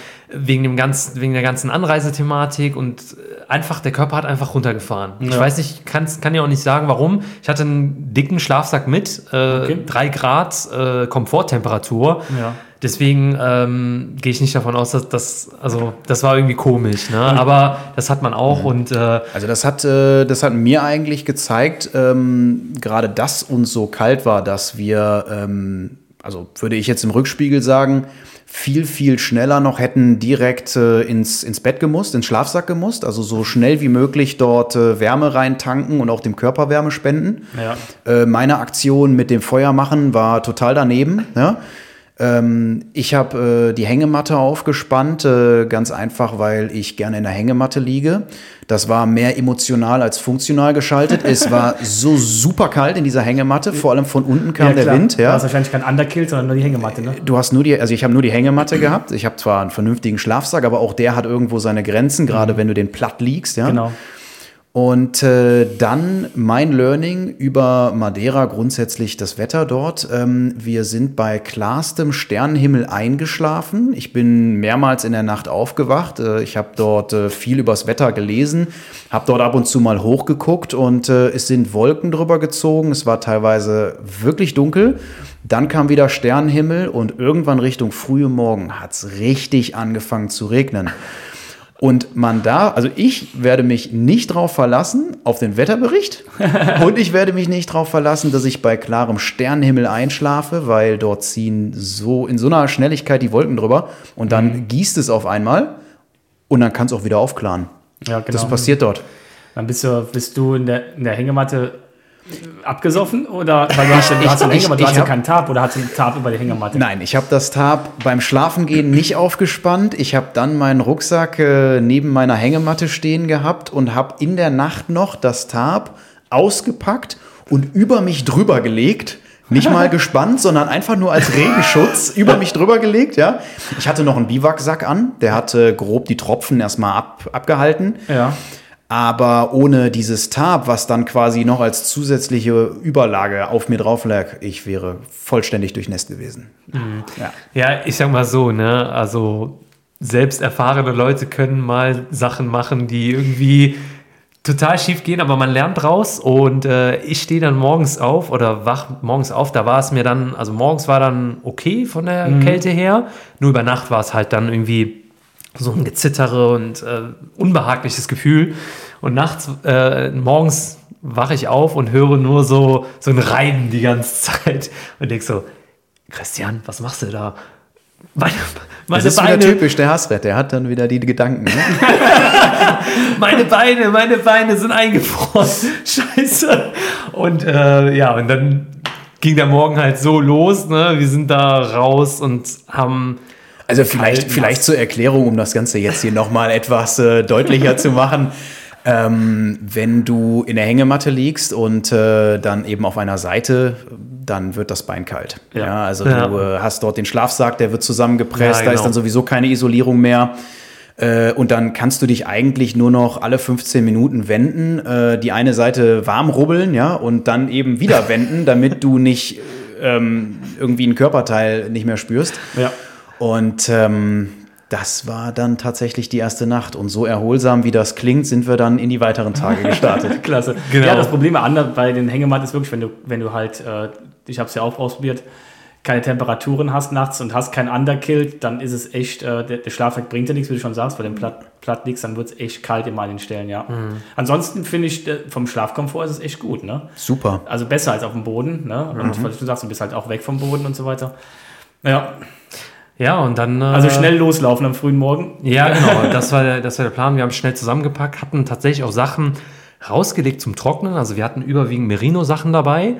Und äh, auch mein langes Oberteil, was dann nass geworden ist am Tag vorher, war dann trocken tatsächlich. Ähm, es hat dann wahrscheinlich irgendwann aufgehört zu regnen. Und dann haben wir uns halt schnell angezogen und sind dann halt dick bepackt, einfach direkt losgelaufen Richtung Sonne. Wir haben gesagt, wir müssen jetzt in die Sonne, damit wir warm werden. Ja, ja. Und ähm, an diesem Tag äh, sollte es auch direkt schon zum höchsten Punkt von Madeira gehen, dem Pico Ruivo. Unser Ziel und auch unser Schlafplatz tatsächlich, weil dort gibt es auch einen Biwakplatz. Und das war unser Tagesziel dann am zweiten Tag. Und wir sind halt losgelaufen auf einem wunderschönen Weg wieder durch Wälder und Trails und alles. Und dann sind wir relativ schnell an einen Punkt gekommen, wo wir dann zum ersten Mal, also auch für mich zum ersten Mal, äh, eine Wolkendecke gesehen haben, wo wir drüber waren. Also wirklich die Sonne stand, du siehst von hinten die Berge und äh, siehst einfach ein Meer aus Wolken. Und da standen wir dann, also ich habe da Gänsehaut bekommen, ich habe da Tränen in den Augen bekommen und das war unglaublich. Und da ist es, da, ich glaube, ab da war es, war es auch wieder warm, ne? weil die Sonne schön da drauf geknallt ist und Ja. wir dann da so runtergegangen sind und dieses Panorama genossen haben. Klasse. Ja. Wie muss ich mir die, die, die also ich, ich weiß es, aber wir müssen sich die, die Zuhörer so ein bisschen die, die Wege vorstellen, die wir bis, bis dahin gemacht haben. War das eher äh, Wald und wurzelig oder eher steinig? Wie waren die so? Also die Wege waren größtenteils gut begehbar und äh, ein Stück weit wurzelig, ähm, wenn man äh, in diesen dschungelartigen Vorwald kommt, der dann halt hoch auf den Berg führt. Ähm, dennoch, wie gesagt, gut begehbar. Äh, es gibt Abschnitte, die wir genommen haben, wo, wie Hasret gerade gesagt hat, mal 35% Steigung, sprich eigentlich eine Treppe im Wald, ja? also eine Wurzeltreppe im Wald zu besteigen ist. Das muss man nicht machen. Ja, es ist immer eine Frage, wie man seine Wege legt, glaube ich, dort. Ja. Ja? Äh, wir haben natürlich ein Stück weit äh, einmal pragmatisch gedacht und wollten ja die Insel durchqueren. Das heißt, äh, da sind halt eben die Wege begrenzt. Äh, wir sind aber natürlich auch darauf ausgewiesen, auszuprobieren, was geht. Ne? Das heißt, ähm, wir waren unterwegs von gut begehbaren Schotterwegen, die teilweise auch als sicherlich landwirtschaftliche Strecke benutzt werden, äh, bis hin zu äh, Gekraxel, wo man alle Viere benutzt. Ja. Also es gibt ja auf Madeira auch viele Treppen, muss man sagen, ne? wie Christian das ja schon erwähnt hat. Allgemein viele Treppen. Äh, Und diese ganzen Treppenstufen, da haben wir uns auch immer gefragt, ey, wer hat diese Treppen hier hingebaut? Ne? Also, Das ist, das sorry, ist, das ist glaube ich, die Frage, die sich alle Touristen stellen müssen, die diese Treppen begehen. Richtig, das war auch die, die Frage. Das Ultra-Trail. Ich wusste, wusste ja auch nicht, was mich erwartet. Und dann habe ich dann diese Treppen gehabt. Und ich habe gedacht, was ist. Unglaublich. Unglaublich. Unglaublich. Die äh, Madeira ist ja so ein bisschen auch bekannt als die Blumeninsel.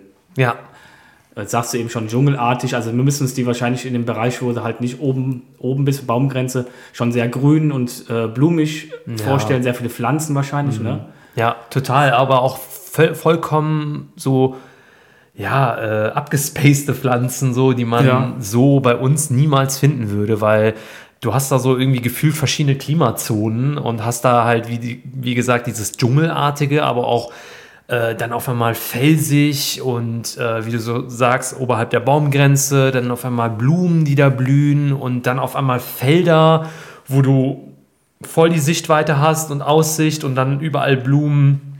Also, Das ist total krass.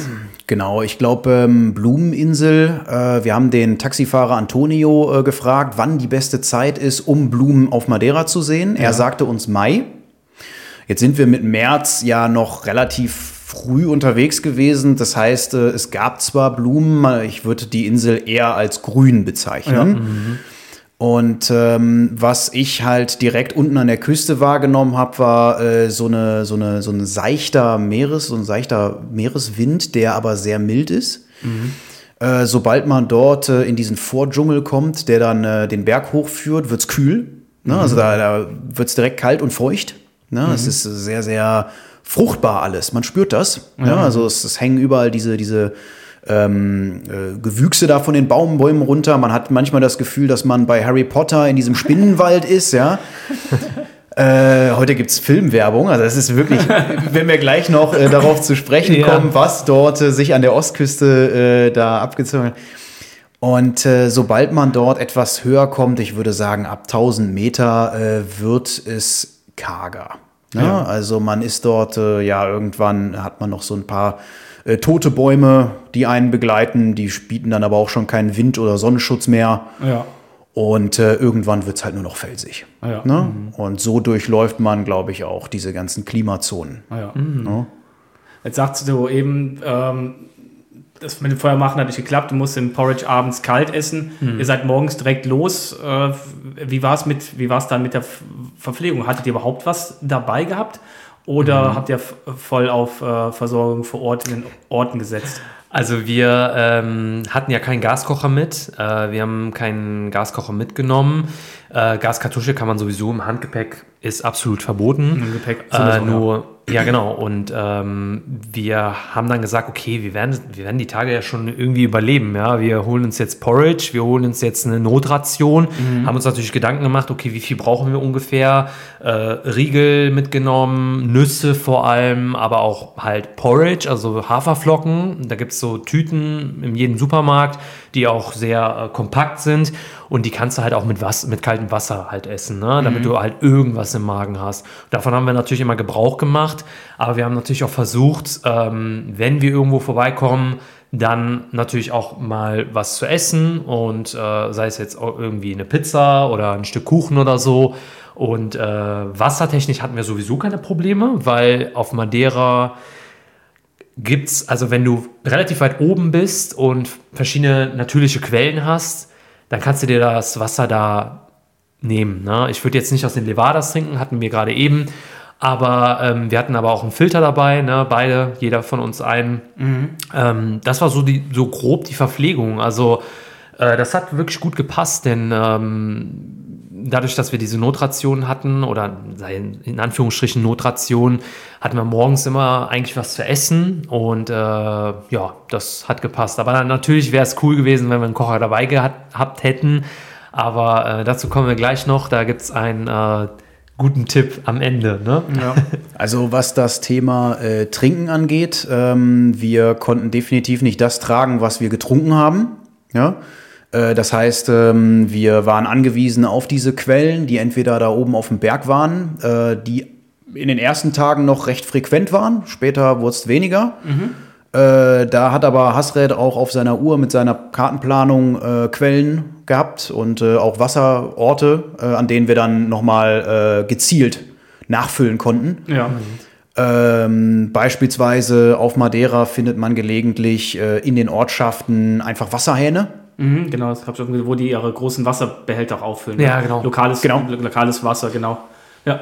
Ein absolut wertvolles Wissen, was man dort mitnehmen kann, wenn man auf dieser Insel lange Strecken zurücklegt. Ja, ja. genau, das, das, das kenne ich auf Madeira. Gratis äh, Leitungswasser. Ja. Und das gibt es auf Mallorca nur an ein paar Stellen, aber auf Madeira gibt es das ganz viel, habe ich gesehen, ja. ja. Haben uns auch mal bedient. Das ist klasse. Auch so in den, in den Städten, auch wenn du in der Stadt unterwegs bist und sowas, gibt es Wasserspender und so. Das finde ich echt. Äh, Also schön. ohne, ohne davon abzuraten, äh, dass man einen Filter mitnimmt. Ich habe meinen nicht benutzt. Ich auch nicht. Ja. Aber sollte man trotzdem dabei Ja. haben. Ne? Ich weiß auch gar nicht, warum man bei den Nevadas, wenn die relativ weit oben sind, weiß ich, man soll trotzdem nicht draus trinken, aber ich habe immer noch nicht rausgefunden, warum. Ich weiß nicht, das ist, kann ja nur Es- es Bergwasser sein. Es könnte ja immer noch einen Meter weiter ein totes Tier in der Levada liegen. Ja. Auch wenn ich das Das bezweifle. Risiko, ja. Ja. ja, schön. Also ging es jetzt einfach weiter und äh, Genau. Wir sind hoch, runter, über richtig schöne Wege, immer wieder stehen geblieben, Fotos gemacht. Also der Christian hat es kurz mal erwähnt, er hat eine richtig gute Kamera dabei, weil er auch gerne fotografiert und sehr, sehr gut meiner Meinung nach fotografiert. Ja. Und ähm, der hat da wirklich wahnsinnig tolle Bilder festgehalten von der Tour. Und auch an Tag zwei hatten wir einen langen Tag, wie gesagt, zum Pico Ruivo. Wir hatten einige Höhenmeter, einige Treppen. Und äh, es war sehr hart für uns beide. Ja. Und wir sind dann irgendwann an so einem Supermarkt angekommen, ähm, sind da wirklich hochgestiefelt über Treppen und haben da eine Pizza gegessen, so eine irgendwie so eine Tiefkühl-Margarita-Pizza und haben dann ein Stück Kuchen noch gegessen, weil wir wussten, ey, ihr habt euch im, Jetzt- im Supermarkt eine tiefgefrorene Pizza geholt. ja, oder? Kiosk, Kiosk. Achso, ich habe gedacht, ihr habt da einen Supermarkt Nee, nee, nee. Das Pizza. war, ja, das war so eine Art Supermarkt, Okay. Kiosk, keine ja, Ahnung. So, so, ein Mul- so Multiding. So ein Multiding, ja. Man muss sagen, es war halt ein Touristenstopp. Ne? Es war halt Genau. ein üblicher Stop, Parkplatz. äh, wo Ja. äh, dann mit dem Bus oder dem Auto Ja, die Touristen abgesetzt werden. Ähm, aber vielleicht, um da mal gerade äh, noch reinzugehen, ähm, ich glaube, Hasre, das wolltest du auch gerade sagen, äh, das war ein Punkt, ähm, wo ich tatsächlich auch äh, das erste Mal so gesagt habe, äh, die Strecke ist so hart, wir müssen ausreichend pausieren und ich muss ab und zu die Schuhe ausziehen, denn sonst schaffe ich nicht die nächsten 1000 und mehr Höhenmeter, Ja. die es da noch äh, auf den Berg zu steigen gilt. Ja? Ja. Und äh, da habe ich auch noch mal echt für mich festgestellt, was es heißt, mit so einem 12 Kilogramm Rucksack äh, in so einer wechselhaften Umgebung unterwegs zu sein. Und äh, ich muss ja fairerweise sagen, der erste Tag war ja schon gekürzt.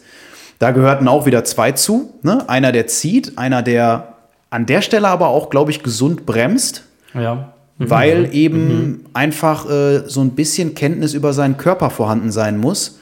Ähm, zum einen, wenn zwei Menschen mit völlig unterschiedlichen Konditionsständen losziehen, da muss halt einfach einer klar. dann äh, sagen halt. Aber äh, auf der anderen Seite, glaube ich, ähm, war es recht gut, dass äh, wir dieses Tempo dann hingelegt haben, weil ähm, wir waren pünktlich da, wir waren am Ende nicht auf der Flucht. Ja, ähm, und äh, ja, mit einem kleinen Augenzwinkern, es war auch kein Traillauf. Ja, ne? klar, ihr seid, ihr seid ge Ja. gestartet als zum Wandern.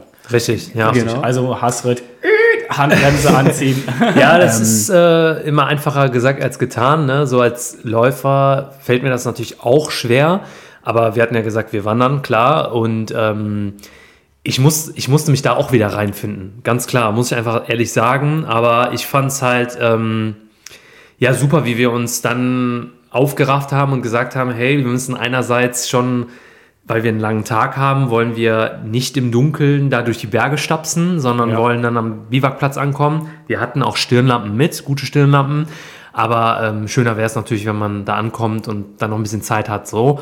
Und äh, andererseits natürlich auch Pausen zu machen, weil das schon ein anspruchsvoller Anstieg war. Auch von, dem, von diesem Mini-Supermarkt aus ging es dann wirklich, aber ich würde sagen, so 10, Christian Schill im Kopf. 10 Kilometer und 1200 Höhenmeter oder ein bisschen mehr.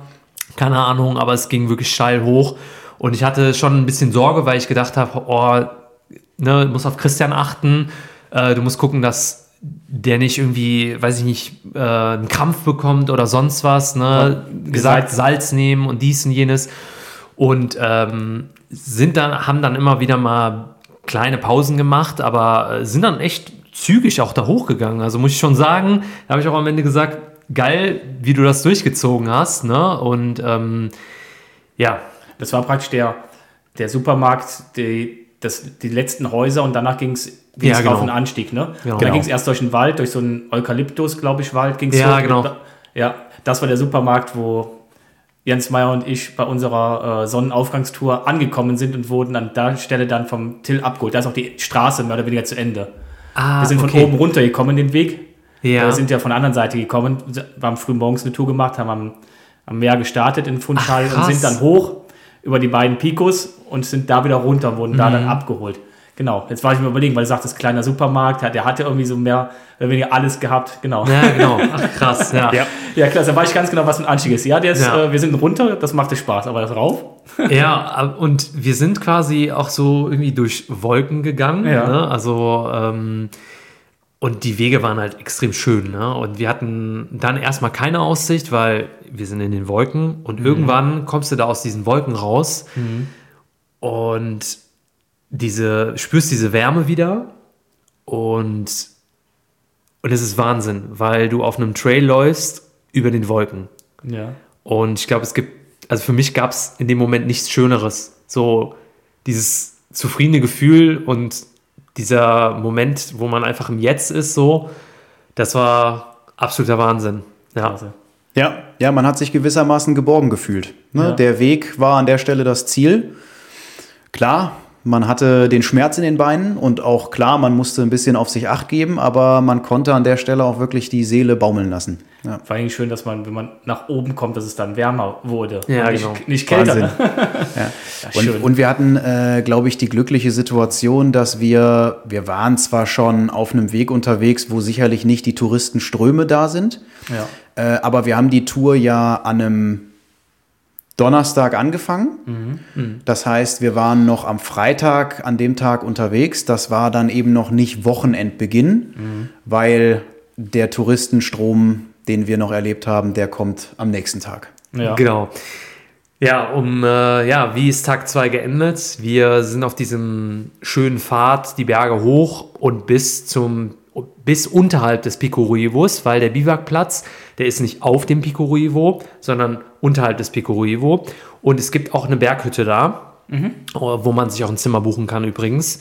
Ähm, und äh, wir wollten natürlich da bivakieren, äh, hatten das Wetter grob mal abgecheckt, auch wenn darauf kein Verlass ist, aber ähm, es sollte perfekte Bedingungen geben. So, und wir sind da oben hin und wir waren natürlich nicht die einzigen, die da waren, weil da noch andere Wanderer waren, die da schlafen wollten. Mit Zelten. Und wir waren die einzigen, die an dem Tag bivakiert haben. Und da war es schon, da sind wir natürlich direkt auch mit allen ins Gespräch gekommen, so richtig nette Leute. Und äh, ganz, ganz viele Deutsche übrigens, ne, äh, haben Ja. wir getroffen. Aber ähm, haben unser Biwak da hingeschmissen und Matte aufgepustet und hatten einen wahnsinnig schönen Sternenhimmel. Also ganz klarer Sternenhimmel. Und das war absolut, absolut genial. Ja. Ja, also die Licht, Lichtdurchseuchung ist dort relativ niedrig Ja. und äh, das hat es einfach nochmal umso imposanter gemacht. Ja. Ne? Ja, das ist, ist klasse. Ne? Auf, so, auf, so, ein- auf so Inseln, die so hoch sind oder aus dem Meer ragen, dann staunen sich die Wolken. Ne? Und dann ist, Genau. man, ist man meistens über den Wolken. Ja. Und dann diese, diese Sternenhimmel. Vor allem, das ist, und vor allem, wenn das Licht, was von unten von den Städten, von den wenigen Ansiedlungen gibt, wird ja durch die Wolken auch nur aufgehalten. Ne? Ja. Und das ist schon. Und äh, es war dann so, dass wir genauso pünktlich angekommen sind, als wir oben waren, Ja. ging die Sonne gerade unter. Das heißt, wir haben den Sonnenaufgang geguckt, haben unser Lager da aufgebaut, haben wieder kalt Porridge gegessen Ja. und ähm, kamen dann mit anderen noch ins Gespräch, wie gesagt, und sind dann so halt eingepennt. Und äh, wir wollten dann morgens früh am Tag drei relativ früh aufstehen, denn wir wollten den Sonnenaufgang auf dem Gipfel, also auf dem Pico Ruivo, dann erleben. Und äh, erleben trifft es ganz gut, weil der war auch absoluter Wahnsinn. Ähm, genau. Der Sonnenaufgang begann im Prinzip damit, äh, dass wir von den anderen dort äh, Schlafenden geweckt wurden. Äh, das war ganz praktisch für uns, weil äh, wir wären sonst, glaube ich, eine Viertelstunde später aufgestanden. Man geht dort von diesem Campingplatz aus nochmal ungefähr 10 Minuten eine Anhöhe hoch. Das sind so 100, 200 Höhenmeter vielleicht. Ja. Gut geführt mit so einer Art Treppe. Ne? Treppe. Und äh, dann kommt man im Prinzip an diesen Bereich, der auch von den ganzen Fotos im Internet bekannt ist, mit diesem Geländer geführten Weg, äh, der zu so einer Art Podest führt. Äh, ein kleiner Höhenstein natürlich in der Mitte mit so einem bunten Fähnchen, ne, was da den Gipfel äh, aufzeigen soll. Und äh, von dort hat man dann eben an der Wolken, am Wolkenhorizont den Sonnenaufgang. Geil. Schön. Auch wieder die, Sehr die, schön. Die, die Sonne, die durch die Ja. Wolken schiebt. Ne? Ja. Genau. Und sehr schön zu sehen. Wir waren auch eine längere Zeit da oben. Es war zwar sehr windig und äh, haben uns die Zeit genommen, das zu genießen, sind dann entspannt runter, haben dann ähm, erstmal äh, Sachen wieder zusammengepackt, äh, weil wieder mh, ja relativ längerer Tag anstand, weil wir wollten dann durch die Berge zum Pico Arriero, das ist der zweithöchste Berg, äh, am Pico das Torres vorbei. Das ist auch einer der Berge, die auf Madeira sind. Und ähm, sind dann aber noch mal an der Berghütte vorbei und haben dann Kaffee getrunken. Wirklich so ein Pet-Kaffee oder so, äh, der aber so geil war, weil wir haben den richtig genossen, richtig geschlürft und dann haben wir gesagt, boah, geiler Morgen, wir äh, gehen jetzt los und dann ging es halt weiter und dann äh, haben wir Menschenmassen getroffen, würde ich Ja, sagen, weil oder? zwischen den, zwischen den beiden Picos auf dem Weg jetzt praktisch. Ne? Mhm, genau. Okay. Genau.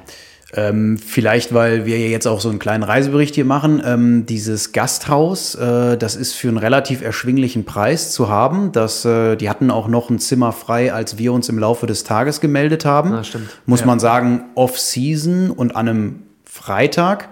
Äh, als wir dort oben angekommen sind, waren schon alle Zimmer belegt. Das heißt, dort waren äh, zwei Jungs tatsächlich in Wartestellung, dass dort noch ein Zimmer kurzfristig frei wird. Also buchen an der Stelle lohnt sich, wenn man nicht draußen schlafen will. Was wir aber auch gemerkt haben ist, und wir hatten ursprünglich geplant, von Ost nach West zu laufen, haben das aber umgedreht, weil diese Campingplätze nicht super verfügbar waren. Also der Pico Revo war tatsächlich ausgebucht äh, zu einem Zeitpunkt, wo wir eigentlich dort hätten schlafen wollen, ne, Richtung Ende des Trips. Das heißt, wir haben uns dann am, entschieden, eben von West nach Ost zu laufen. So hat das von den Buchungen her gepasst.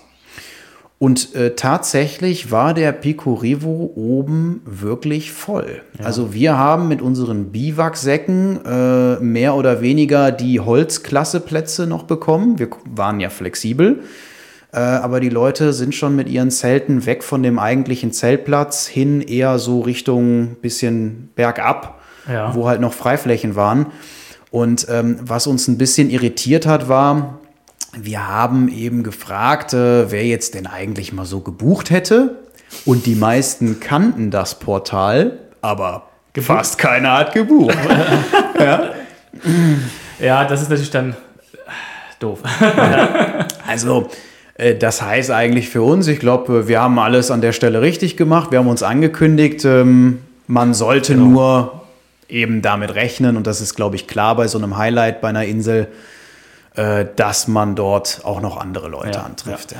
Ja, ich kenne den, den, den Weg äh, zwischen den beiden Gipfeln, den bin ich äh, auch mal tagsüber gelaufen und da war nichts mit Laufen. Nicht wegen den Treppen oder weil der halt auch so zum Teil unwegsam ist, weil der so voll ist mit Leuten. Ja, genau. Das ist halt, äh, das ist so ein Highlight, dieser Weg dazwischen. Ich glaube, die werden an einer Seite abgesetzt und auf der anderen Seite wieder aufgenommen, Genau. die Leute. Zum äh, Pico Arriero kannst du ja mit dem Auto hochfahren. Mhm. Genau. Und dementsprechend könnt ihr euch ja vorstellen, was da dann los ist. Und wir kommen da so aus zwei Tagen so wow und Wildnis. Ruhe und Wildnis und Dschungel und dies und jenes Ja, und Kälte und keine Ahnung was. Und dann kommst du da hin und denkst so, was ist hier los? Ja. Ne? Und siehst auch an einigen Ecken, wenn man so rechts und links guckt, wo so kleine Höhlen sind, dann sind dann so wirklich, sag ich mal, eine Art Müllberge, also Toiletten quasi, weil da Mhm. Ja. oben gibt es ja keine Toilette. Ne? Ja. Äh, Da haben wir auch gesagt, boah, also das ist natürlich echt krass, finde ich. Ne? Der Weg war mega schön, einer der schönsten Wege auf der Insel, ganz klar. Haben Ja. wir auch genossen. Aber diesen Aspekt, der ist uns natürlich auch so ein bisschen ja, aufgefallen. Genau. Ja, ich meine, das wirst du ja auch wissen, dieser Weg ist perfekt ausgebaut. Also äh, perfekt in Anführungsstrichen, es ist halt immer noch ein Bergweg. Ja. Äh, aber der ist, äh, der hat jetzt keine auffällig hohen Steine, über die man kraxeln muss. Ähm, dort gibt es zwar die eine oder andere Treppe, die wirklich eine Hürde sein kann. Ähm, aber im Großen und Ganzen ist das Ding ja auch wirklich für Touristen. Ja. Wir haben Leute mit, wir haben viele Leute mit Flipflops gesehen. Wir haben auch viele Leute mit viel zu, also unserer Ansicht nach viel zu leichter Bekleidung gesehen Ja. äh, ohne Rucksäcke, ohne Getränk. Man will jetzt, sich jetzt nicht sein oberflächliches Bild machen, ähm, aber da haben wir wirklich auch teilweise gestaunt und gesagt, Wow. Ja. ja? Die, Ja. die machen Lightweight. Und wir, genau, wir, wir, und wir dachten, wir machen Lightweight. Aber nee, Spaß beiseite. Äh, das ist, äh, wir kommen da halt mit unserer Ausrüstung. Wir hatten natürlich auch Notfallausrüstung dabei, wie Rettungsdecken, Erste-Hilfe-Set und alles Mögliche. Weil du bist, du bist per se in den Bergen unterwegs. So, Ja, auch wenn es jetzt nicht äh, wie in den Alpen so hoch ist. Aber du musst ja auch eine gewisse Sicherheit einplanen. Und da habe ich auch immer gesagt, boah, das regt mich richtig auf, ne? Weil wenn hier ein Wettersturz ist, dann äh, haben die echt ein Problem hier, ne? Und ähm, ja, das sollte man sich immer zu Gemüte führen. Ich meine, man kann es nicht verallgemeinern, aber die große Mehrheit unterschätzt das immer wieder, habe ich das Gefühl. Selbst in Madeira und in den Alpen ist es ja auch äh, weil die leider halt, so. Ja, genau, weil die halt äh, da auf Madeira mit dem Auto und in, in den Bergen Ja. halt mit der Bahn, die können halt nach oben fahren und steigen da oben dann aus, ne? Ja, ähm, das ist halt immer wieder so ein Ja. Thema, aber ähm, das ist uns auch aufgefallen, aber genau an der Stelle ne, ähm, immer. Also, mhm. es, Ja. es hat äh, uns nichts am, am er Erlebnis gekostet Ja, und Genau, äh, genau. das war eigentlich das, äh, worum es geht. Weil jeder, jeder hat dort sein Erlebnis, jeder äh, macht dort seine Tour. definitiv. Und äh, am Ende war wirklich Platz für alle. Und ähm, wir waren jetzt zwar nicht in der Hochsaison ja, unterwegs, ähm, es äh, hat dort aber größere Gruppen gegeben, ne, die dort äh, einem dann einfach mal entgegenkommen.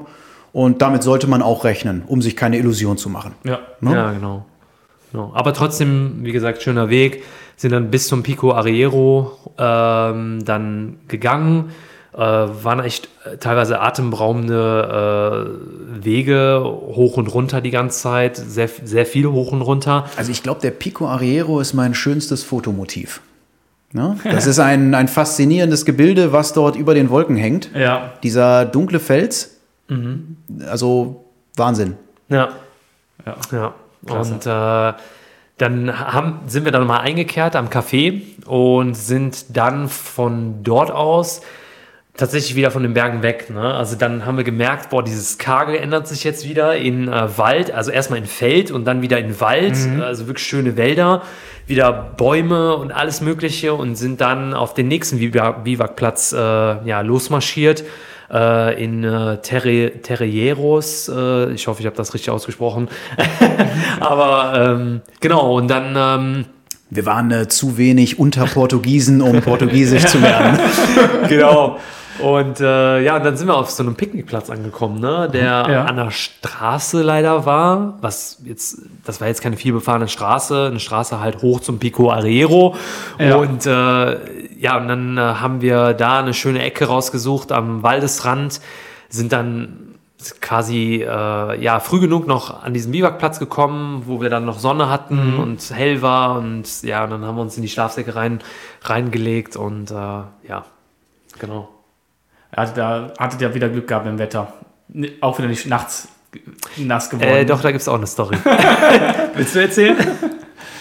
Also es hatte, ich kann, gab es überhaupt eine Nacht, in der es nicht geregnet hat? Also es hat äh, zumindest mal gefisselt. Ähm, wir haben dann mit unseren Tarps gearbeitet. In der Hängematte habe ich nicht mehr geschlafen. ähm, aber was äh, eine Schwierigkeit war, gerade beim Aufbau vom Tarp, ähm, der Wind. Ja. Ja, also der Wind, der hatte das Tarp da teilweise selbstständig gemacht. Ähm, dann haben wir ja keine Heringe mitgehabt. Äh, ganz einfach, um das Konfiszieren im Flug zu vermeiden. Und äh, wir haben dann auch nicht mehr den Abstecher nach Decathlon gemacht. Da gibt es ein riesen fettes Decathlon auf Madeira, äh, um welche zu holen, sondern wir haben halt mit Steinen gearbeitet.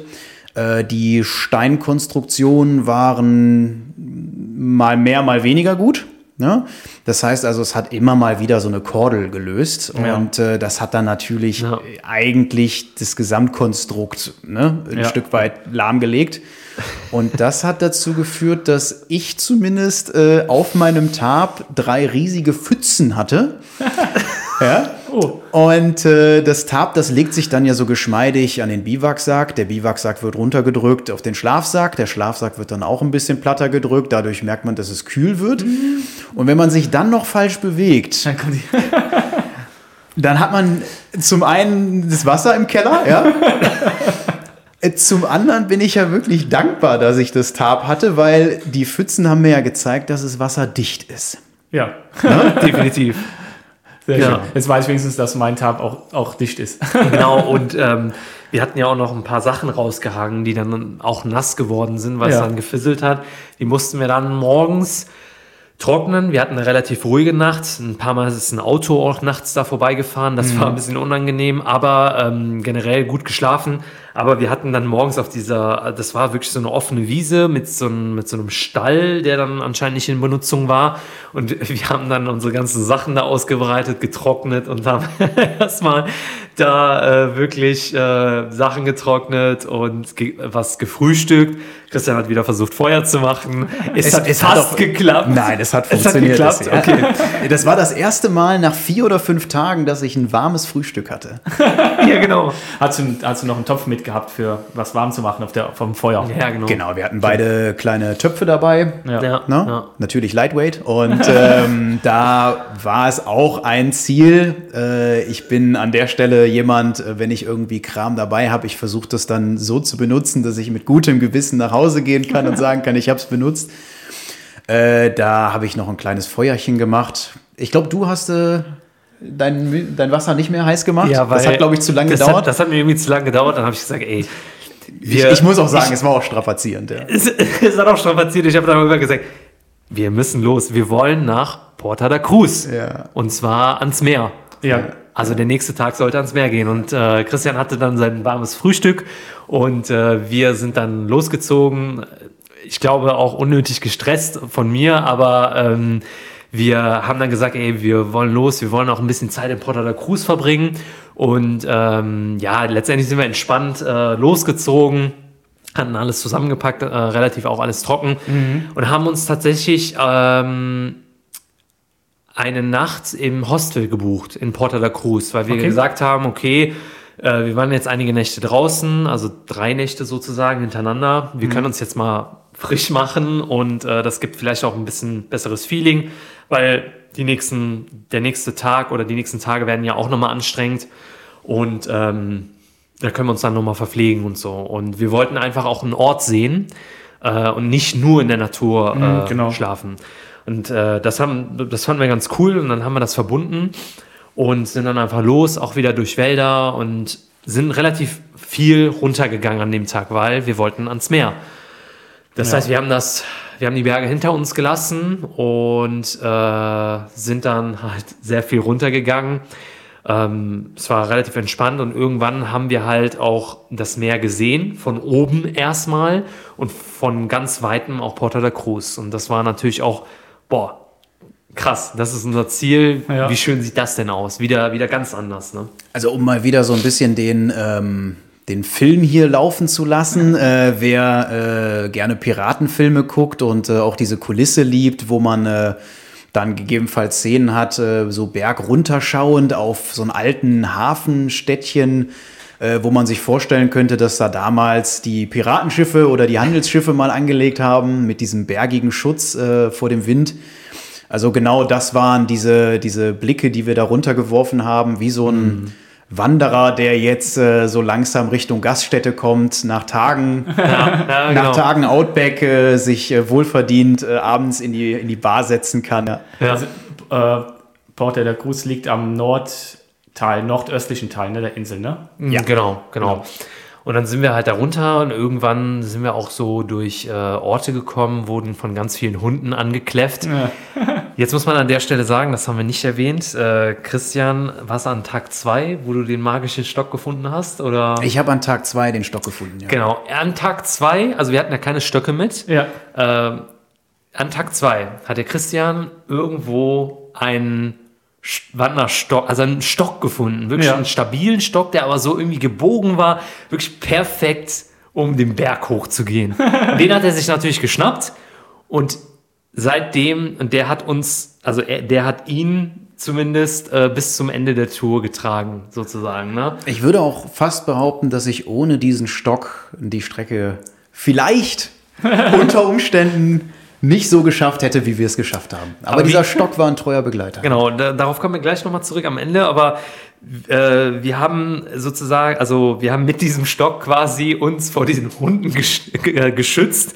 Ähm, weil wir teilweise auch verfolgt wurden, aber die haben uns jetzt nichts getan, da gab es jetzt keine Auseinandersetzung, Ja, aber man ja. muss schon ein bisschen aufpassen einfach, ne? wenn das auch Straßenhunde sind, die einfach frei rumlaufen. Und äh, wir haben dann eine kleine Rast gemacht an so einem kleinen Kiosk wieder, wo Kinder irgendwie am Fußballspielen waren und haben uns da ein Kaltgetränk geholt. Die konnten auch nur Portugiesisch, waren aber ultra freundlich. Und äh, ja, das, da saßen wir dann so im Schatten. Es war halt extrem warm, weil es wurde einfach richtig warm. Ne? Man spürte, okay, wir sind jetzt runter von den Bergen, es ist nicht mehr kühl, es ist jetzt wirklich heiß. Und äh, Sonnenbrandalarm, würde ich So- sagen. Sonnenbrandgefahr, ja. Ja, genau. Bei Christian zumindest. Ich hatte auch Sonnenbrand, aber genau, das kommt selten vor, aber das äh, ist auch passiert. Aber ähm, ja, und dann sind wir, sind wir da halt weitergezogen und immer weiter runter und runter und runter und da waren wir halt so nah am Meer, ne? Und äh, ja, und dann standen wir da vor diesem großen Becken. Genau. Ja, das ist ähm, ein absolut atemberaubendes Gefühl, wenn man äh, dort zurück auf die Berge schaut. Ja. Äh, wenn man dort diese langen Wege zurücklegt. Ähm, man ist dort ja ein Stück weit im Film. Man sieht ja vor sich äh, mehr oder weniger das Grün oder auch mal das Grau. Ab und zu vielleicht mal ähm, ein Ausblick.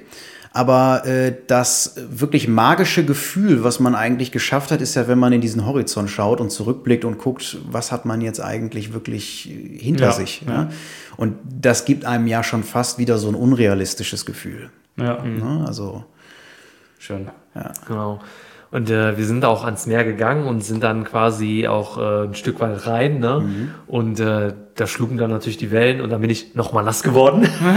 er nicht, also der Christian nicht, aber ähm, das war dann auch nicht schlimm, äh, weil wir sehr nah an Porta da Cruz waren. Dann sind wir entlang der Küste an diesen, ja, ich würde sagen, sehr charmanten Ort äh, gegangen, drauf zugegangen sind.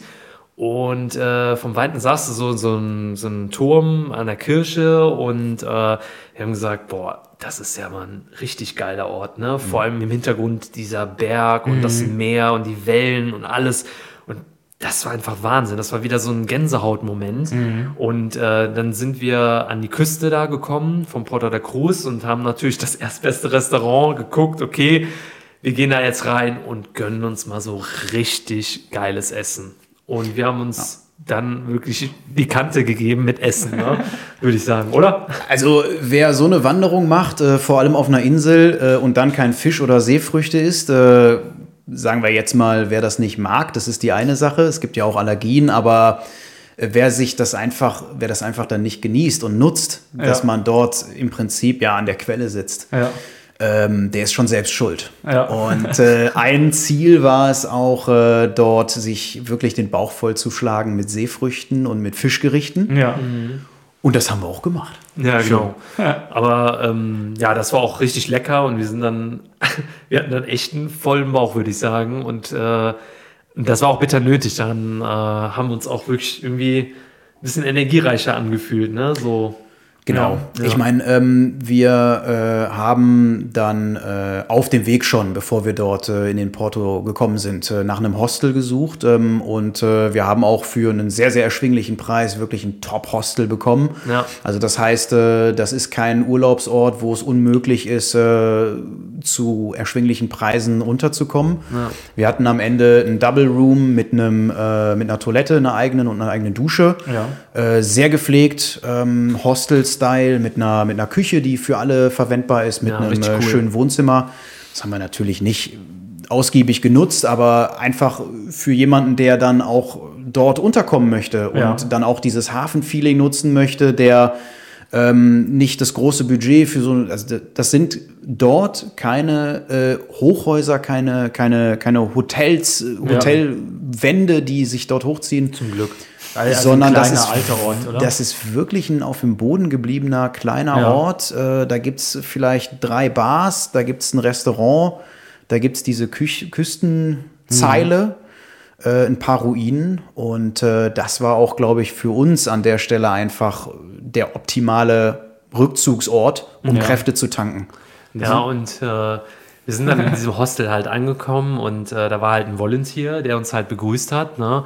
Und Hostels sind ja generell immer lockerer und der sagte dann auch, der war dann irgendwie total fertig Und der sagte dann so, oh, wir haben gestern so eine richtig fette Party gefeiert, wir haben kein Bier mehr. Und äh, es, es, es war ja Freitag. Ne? genau.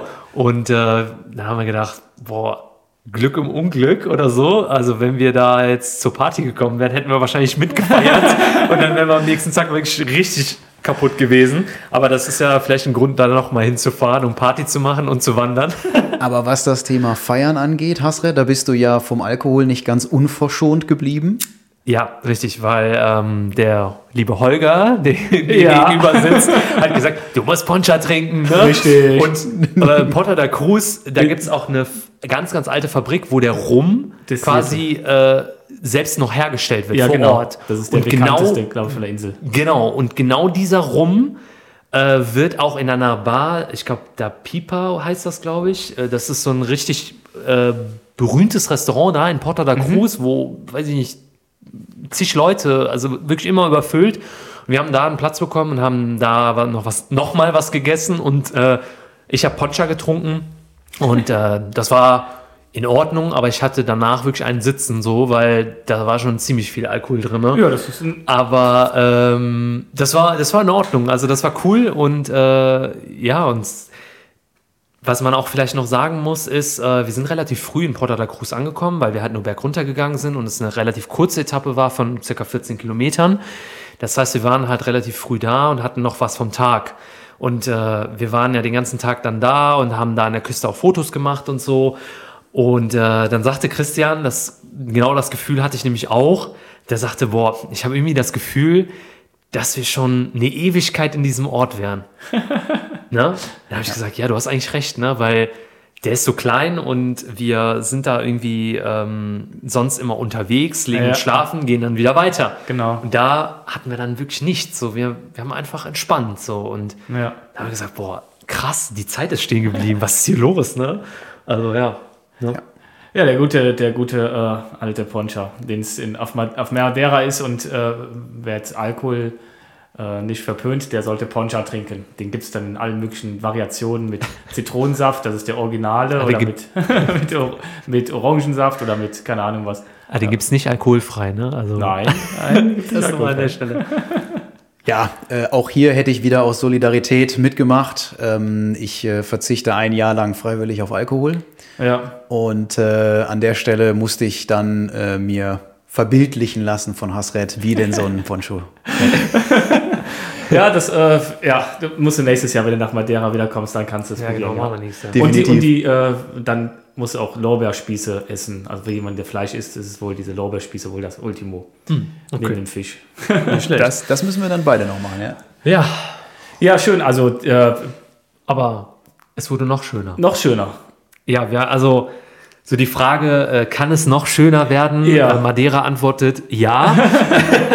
ähm, wir ähm, hatten das dann so geplant, dass äh, wir von Porta da Cruz wieder hochgehen, ähm, ja, auf einem Berg, also es war vielleicht 500 Meter hoch, ne? Ja. Und zwar an der Küste entlang, weil mhm. mein Traum war so, ey, wir haben links das Meer und rechts so die Felsen und die Berge, so. Und ähm, man muss wissen, dass Madeira, also die Küsten von Madeira sehr, sehr steil abfallen mhm. zum Meer hin. Und äh, da gibt es einen Trail, also so eine Art Küstentrail, würde ich es jetzt mal betiteln. Ähm, der dann halt von Porta da Cruz, man geht halt hoch und dann kommt man auf diesen Trail und dann kann man bis zum östlichsten Punkt quasi durchgehen. Also man kommt bis nach äh, bis zum Ort Canisal, also ist auch ein östlicher Ort. Äh, man kommt auf diese Ost, Ostseite sozusagen über diesen Trail. Man kann auch andersrum gehen. Mhm. Äh, also es gibt da verschiedene Wege, aber wir haben uns dann für den Weg entschieden, um, eine, um möglichst viel am, vom Meer noch mitzubekommen. Und äh, das war nochmal ein richtig heißer Tag, aber ein richtig, richtig schöner Tag, ne? Weil äh, wir waren einfach äh, sprachlos. Also von ja, also dieser Schönheit. Ist, das ist ein ähnlich befestigter Weg wie der zwischen den beiden Picos.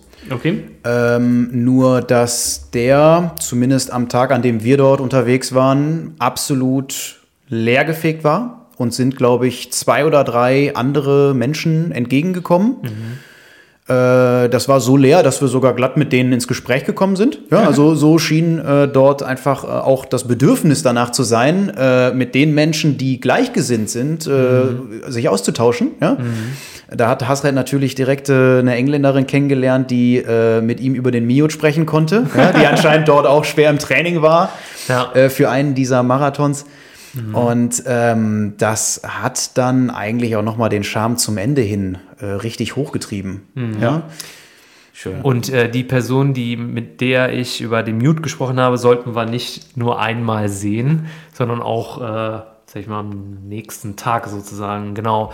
Und zwar sind wir da jetzt erstmal noch weiter und unser Ziel war ja östlichster Punkt. Wir wollen dorthin, wo es einfach an, auf der Insel dann nicht mehr weitergeht. Mhm. Und das war der Pico do Furado. Ähm, und zwar heißt die Gegend Ponta de Sao Lorenzo.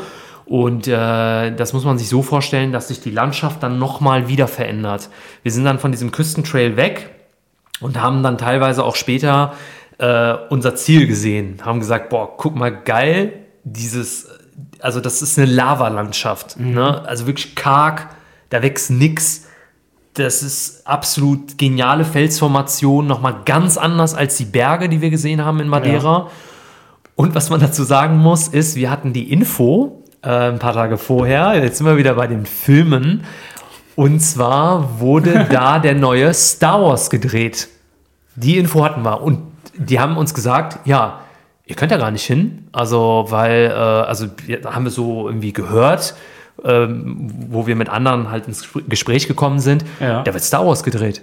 Also ich bin äh, leidenschaftlicher Star Wars-Fan. Ja. ja. ich bin da so ein bisschen das alte Eisen. Erst der 4, 5, 6, dann der 1, 2, 3. Und dann kam Disney.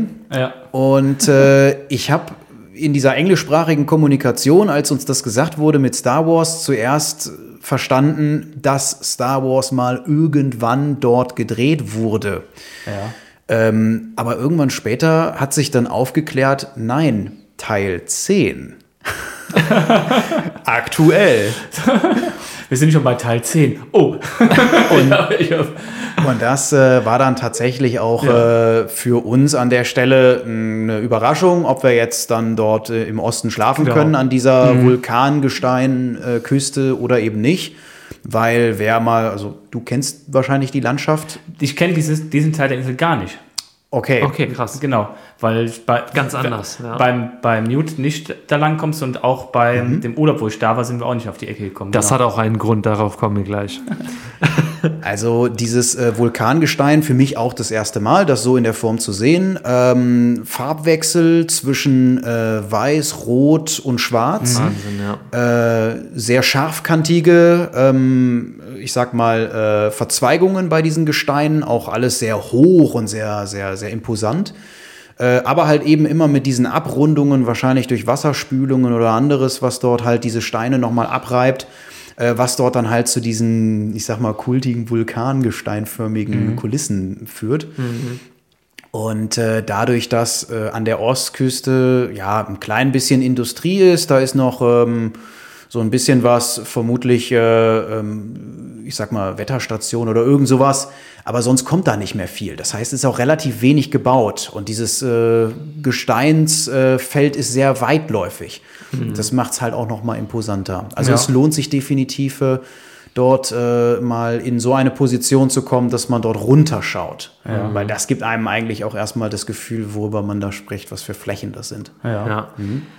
Ja, wir sind dann in äh, Canisal sind wir ja angekommen, ne, äh, über diesen Küstentrail und das ist auch nur so ein größerer Ort, haben da nochmal so einen Kaffee getrunken und äh, nochmal so ein Brot und sowas geholt, um uns zu stärken und, äh, und auch um abends noch was zu haben, weil wie gesagt, wie Christian schon gesagt hat, da ist nichts. Ne? Mhm. Da, ist, da, ist da ist ein Café, aber das macht dann auch irgendwann zu. Ne? Und äh, so war es auch. Und deswegen war es auch gut, dass wir da nochmal was geholt haben. Und wir sind dann relativ lange über einen sehr unschönen Teil gegangen, und zwar über die Straße, weil zu diesem östlichsten Punkt, das fanden wir richtig komisch, wie Christian gesagt hat, da gibt es halt ein bisschen Industrie und so, und da kommst du halt nur über die Straße hin. Ja. ja? Und da gehst du wirklich drei Kilometer, drei oder drei, drei bis vier Kilometer nur über die Straße und vor, äh, hinter dir knallen die Autos vorbei. Ja. Und Und, da haben wir auch schon gesagt, boah, ey, was ein Scheiß, ne? Aber es sollte sich lohnen und man muss einfach ein bisschen vorsichtig sein, aber das muss man im Hinterkopf behalten, dass man da ein Stück über die Straße geht und vorsichtig sein muss. Und dann kommt man, und auch die Touri-Busse, die knallen dann an uns vorbei, um Ja. halt an einen Aussichtspunkt zu kommen und dann wieder zurück.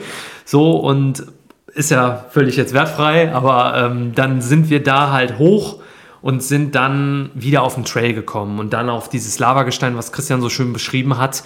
Wir haben uns da durch diese, durch diese Wahnsinns äh, geschlängelt und äh, ja, sind dann unserem Ziel immer näher gekommen.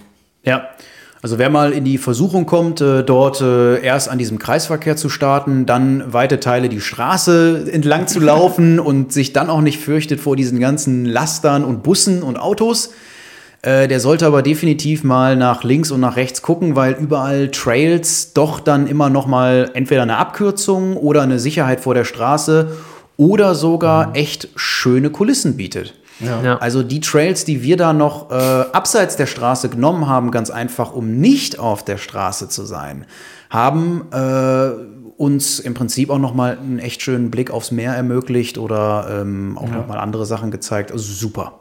Ja? Ja, und dann sind wir angekommen, ne? Pico do Forado, letzter Anstieg. Wir sind da hoch, wir sind am Biwakplatz vorbei, weil es gibt auch einen Biwakplatz äh, dort, ähm, der etwas kleiner ist, aber der mit einem Meerblick und hinter sich die, diese Felsformationen und äh, diese kleineren Berge und Hügel. Ähm, da haben wir schon gesagt, boah, geil, darauf freuen wir uns. Äh, aber wir gehen jetzt erstmal hoch und äh, dann waren wir da oben und das war auch sehr emotional. Also wir konnten es irgendwie nicht fassen, weil wir haben gesagt, boah, was haben wir hier erlebt? Ne? Also Wahnsinn, ja, die ganzen Eindrücke schießen einem durch den Kopf und ähm, das Ganze, was äh, ja so man erlebt hat und äh, das war auf jeden Fall für mich extrem emotional gewesen und Ja. äh, da war ich auf jeden Fall sehr dankbar, dass ich das auch mit Christian zusammen machen konnte und äh, ja, genial. Genau.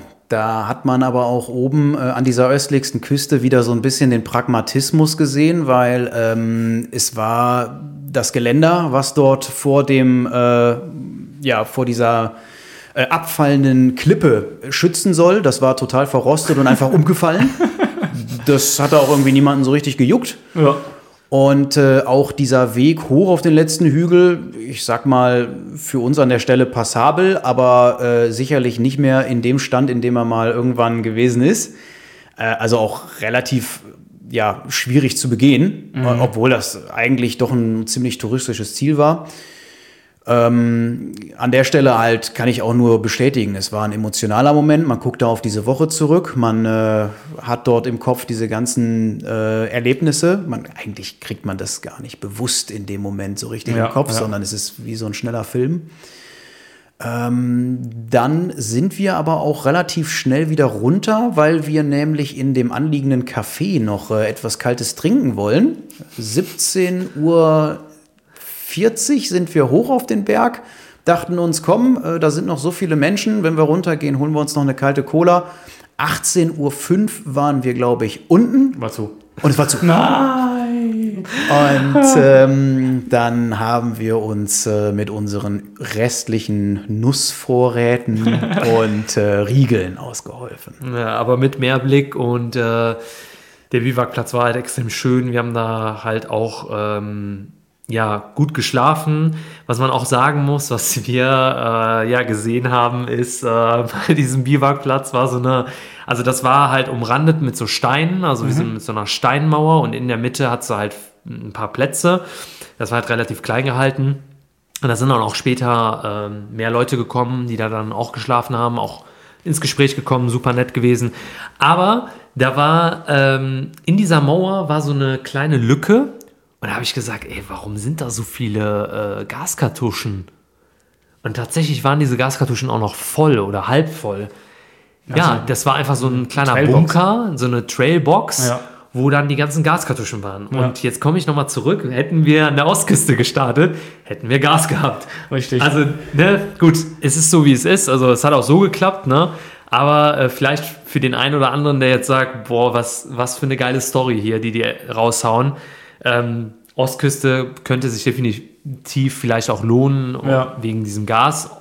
Es ist keine Sicherheit, ob es dann immer so ist, aber ähm, das haben wir so gesehen. Aber ja, Kann man vorstellen, Und dass auf der Westküste, wo ihr nicht gestartet seid, ihr seid im Stück danach, dass es da auch so eine Trailbox gibt, wo auf der anderen Seite auch Das Gaskartuschen könnte liegen. natürlich auch sein, ja.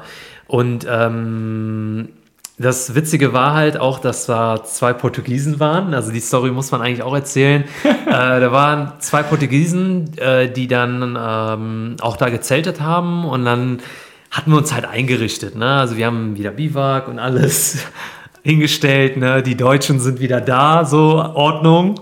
Und ähm, hatten dann alles organisiert. Aber bei, aber bei Christian war es halt extrem krass. Also der hat wirklich gefühlt so sein Wohnzimmer da aufgebaut. Ne? Und hatte dann wirklich so auf der einen Ecke sein Essen, auf der anderen Ecke hätte er so eine Wäscheleine aufgespannt und seine Wäsche da am Trocknen. Und das war so ein Bild für die Götter. Und ich gucke so dahin und sag so, Alter, wohnst du hier, ne? Und der Portugiese sagt so, ja, seit wie vielen Tagen seid ihr denn schon hier? Und äh, bin ich kaputt gelacht und äh, ja. Ja, was ich, was ich ganz gerne mache auf meinen Reisen ist, äh, ich nenne das Inventur. Also ich räume im Prinzip alles, was irgendwie aus Stoff ist, einmal aus, wenn ich eine gute Möglichkeit habe, das aufzuhängen. Ja. Ganz einfach, damit das Zeug lüftet, Ja. damit das Zeug auch trocknet. Und es gibt mir auch noch mal so ein klein bisschen Verständnis, wo stehe ich gerade wäschetechnisch. ja? Ja. Gerade zum Ende hin ist das ja äh, auch mal ein ganz gutes Wissen, äh, wie viel Schlüpper man mal hat. Und äh, tatsächlich, es gibt da auch ein, ein atemberaubendes Foto von mir, wie ich äh, vor meinem ausgeräumten Kleiderschrank liege. Und das ist eigentlich auch so das Bild, was ich ähm, am Ende meinen Freunden geschickt habe mit der Aussage, ich bin wirklich angekommen. Vor allem hattest du noch dein Kindle in der Hand, während ich das Foto gemacht habe. Und das sah so aus, als ob du gerade im Schlafzimmer wärst. Und hinter dir das Meer und die Berge. Geil. Und, Ich bleib hier. Ja. Ich bleib hier. Ja, Genau. klasse. Schön. Ja, und die Tour war dann vorbei. Also unser Plan war dann, ne, haben wir umgesetzt, so wie es halt ging. Und äh, dann haben wir aber gesagt, ey, was machen wir denn eigentlich morgen? Wir haben morgen, also am nächsten Tag, haben wir wieder 24 Stunden Zeit, bis wir an den Flughafen kommen, weil wir sind dann erst äh, über Nacht geflogen sozusagen. Ah, okay. Also wir hatten noch einen Tag Puffer, wie schon gesagt, und den haben wir nicht gebraucht. Ähm, ja, und äh, dieser Tag Puffer war auch wichtig, dass wenn irgendwas passiert, ne, dass man immer noch, äh, sag ich mal, ausweichen kann. Und ähm, dann haben wir gesagt, ey, wir wandern einfach zum Flughafen. Wir haben den ganzen Tag Zeit und äh, das sollte aber auch nochmal eine richtig anstrengende Wanderung werden, so mit 17 Kilometern und Höhenmetern und so. Aber super schön, weil wir haben gesagt, ey, wir können noch mal, wir haben noch mal die Chance, äh, ein paar Orte zu sehen und nach Ma Machiko, ich hoffe, ich habe das richtig ausgesprochen, Machiko zu kommen. Das ist auch ein größerer Ort und auch der Zielort vom Mute. Und ähm, dann sind wir einfach da losgewandert. Natürlich wieder über den unschönen Teil, nach, nach Canisal und sind da an die Küste, waren am Supermarkt, haben uns nochmal was geholt, sind dann nochmal einen richtig krassen Anstieg hochgegangen in der Hitze. Ähm, das war nochmal richtig anstrengend, aber auch super schön. Ne? Und äh, ja, und dann sind wir in Mach Machiko angekommen zum Mittagessen. Genau. Und äh, was dort äh, auf diesem Spurt eigentlich ziemlich eklig war, äh, das hatten wir sonst bei unseren Wanderungen überhaupt nicht, dass es trocken und warm war. Ja, also wir haben äh, dort eigentlich fünf Tage lang verbracht in irgendeinem feuchten Dschungel oder auf irgendwelchen windigen und recht feuchten äh, Gebirgen. Äh, auch unten am Wasser war es ja super mild. Das sind ja vielleicht äh, 20 Grad dort tagsüber und es wird ja tendenziell eher lauer und kühler. Aber dieser Hike, den wir dann eben machen mussten, äh, verlief mitten auf dem Hügel, völlig ungeschützt von irgendwelchen Bäumen äh, durch eine Hitze. Ich glaube, an dem Tag waren dann äh, 27 Grad äh, als Maximaltemperatur in dieser Gegend angegeben. Und äh, das hat einem dann wirklich eigentlich so einen Kick gegeben, also so, so einen Kick runter, wo wir uns dann nur noch da lang geschleppt haben mit äh, der Halluzination einer kalten Cola und äh, jetzt irgendwie so einem Strandstuhl. Ja. Äh, genau. Das, das sollte ja auch kommen. Also wir haben uns dann nochmal Äh, Oder wolltest du noch was sagen? Ja, also das, äh, um nochmal den Kontrast zu ziehen, das hat einem eigentlich auch gezeigt, äh, was äh, Madeira für ein angenehmes Klima für solche Aktivitäten zu bieten Ja. hat. Ja. Ähm, da waren wir ja eben auch bei den Punkten, ne? Madeira, was zeichnet das eigentlich aus? Also dieses Klima ist atemberaubend. Die, und diese Klima, Ja. Klimazonen auf einem kleinen Raum. Ne? Ja. Ja. Ja, muss ich auch sagen. Also, was man auf Madeira nicht machen kann, ist Badeurlaub. Den klassischen Badeurlaub, sage ich jetzt mal. Klar kann man baden gehen. Strand. Ja, man, hat, man hat nicht viel Strand und das, was an Strand ist, ist äh, irgendwie nicht so. Wahrscheinlich, ja. Ja. Aber wie du schon sagst, Klima, Pflanzen, Bergwelt. Ja, genau. Und äh, dann sind wir an diesem Ort angekommen in Machiko und haben uns Mittagessen gegönnt und hatten dann natürlich immer noch massig Zeit. Ne? Und dann haben wir gesagt, okay, wir gehen jetzt an den Strand und sind dann an diese Strandpromenade Ja. und haben uns da unter, eine, ja, unter so einen Sonnenschirm gelegt. Und da war dann natürlich auch noch, noch eine Dusche. Da haben wir uns gefreut wie. Bolle. Da haben wir gesagt, ey, Stranddusche, geil, wir können uns jetzt duschen, noch für den Flug. Haben das auch gemacht, so ein bisschen provisorisch. und Sind dann noch mal einmal ins Meer reingegangen, so, so, sag ich mal, hüfthoch. Es war jetzt viel zu wellig auch. Und dann haben wir halt wirklich einige Stunden da verbracht, ne? Einfach, einfach relaxed und haben später noch ein Eis gegessen, Kaffee getrunken. Und äh, das war, glaube ich, ein geiler Ausklang, oder? Also, ja. Definitiv. Und äh, man hat sich fast schon wie ein normaler Urlauber gefühlt. Ja, aber es ist ganz gut, um nochmal runterzukommen, ne? Ja. Dass man nicht vom Trail direkt äh, in den Flieger und dann nach Ja. Hause fliegt, diese Distanz direkt schon wieder äh, abspult innerhalb von kurzer Zeit, Flugdistanz. Ja. Was man auch sagen muss, also für mich war das so, und ich glaube, ich, äh, da rede ich auch für Christian, ähm, so eine innere Zufriedenheit. Einfach eine innere Zufriedenheit und äh, einfach glücklich in dem Moment. Was wir erlebt haben, dankbar, Ja, ja. so Dankbarkeit auch und diese Freude auch auf mehr, also das, was kommen wird, aber das, was jetzt passiert ist sozusagen, das war so, wow, so, das Leben bietet halt auch so richtig schöne Seiten einfach. Und ähm, wir haben uns aber auch gleichzeitig gefreut, wieder nach Hause zu kommen, weil wir haben gesagt, ey, wir hatten eine geile Zeit hier auf Madeira, aber es ist auch schön, jetzt wieder nach Hause zu kommen, weil man Ja. schätzt das nochmal sehr so und äh, Familie, Freunde und so weiter. Und äh, ja, irgendwie, ja, keine Ahnung, das der- war krass, ja. Hat es denn beim Rück Rückreise mit deinem Gepäck gepasst oder ist es erst eine Woche später angekommen? Die äh, Rückreise hat funktioniert. ähm, um vielleicht noch eine kleine Wertschätzung zu äußern, äh, es sind ja manchmal auch die kleinen Dinge im Leben, die einen stützen und tragen. Ja. Und äh, der Stock, den ich am zweiten Tag gefunden habe, der hat natürlich auch noch seine ehrenhafte Abschiedsrunde genommen, nämlich äh, am Strand äh, ein Wasserbad genommen mit Abschiedsworten und äh, auf das er jetzt vielleicht äh, die Atlantiküberquerung macht und jemand anderem äh, die Stütze des Lebens ist. Ja, das- das Oder war- vielleicht auch der nächsten Reise. Das war wie so eine Art Zeremonie. Ich habe das ja auch gefilmt. Also ich habe ja generell die ganze Tour auch an der Stelle habe ich ähm, festgehalten. Also wir haben das mit Bildern, aber auch mit äh, Videos und das habe ich auch unter anderem aufgenommen. Also irgendwann wird ein kleiner Film zu unserem Abenteuer auch kommen, ein kleines Video. Ähm, da wird das definitiv mit dabei sein, Christian, sorry. aber das war so ein genialer Moment. Vor allem dieser Stock, ne, der hat, also Wahnsinn. Ja. Ja. Ja. Abschließend, was würdet ihr, ähm, jeder für euch ein kurzes Statement, jemanden sagen, der jetzt gesagt hat, okay, äh, mache ich mal mit Madeira, ich will da wandern, was er unbedingt mitnehmen oder beachten sollte? Gibt es da was, was sagen würde, was wir jetzt noch nicht hatten? Sagen würde, ach, wenn ich das nächste Mal das, die Tour mache, dann würde ich aber das noch mitnehmen, den Regenponcho. Bei mir ja. Gibt es da was? So der ultimative Tipp noch? Oder irgendwas, was man vielleicht im Vor Vorfeld noch recherchieren müsste oder sich anschauen sollte? Also Tipps fallen mir jetzt über das, was wir schon gesagt haben, hinaus recht schwer, weil mit der notwendigen Fantasie, glaube ich, kommt man schon recht weit und Ja. mit dem, was wir gesagt haben. Ähm, was äh, ich definitiv nochmal auf Madeira äh, stärker machen würde, ist halt tatsächlich das Thema Fotos. Ne?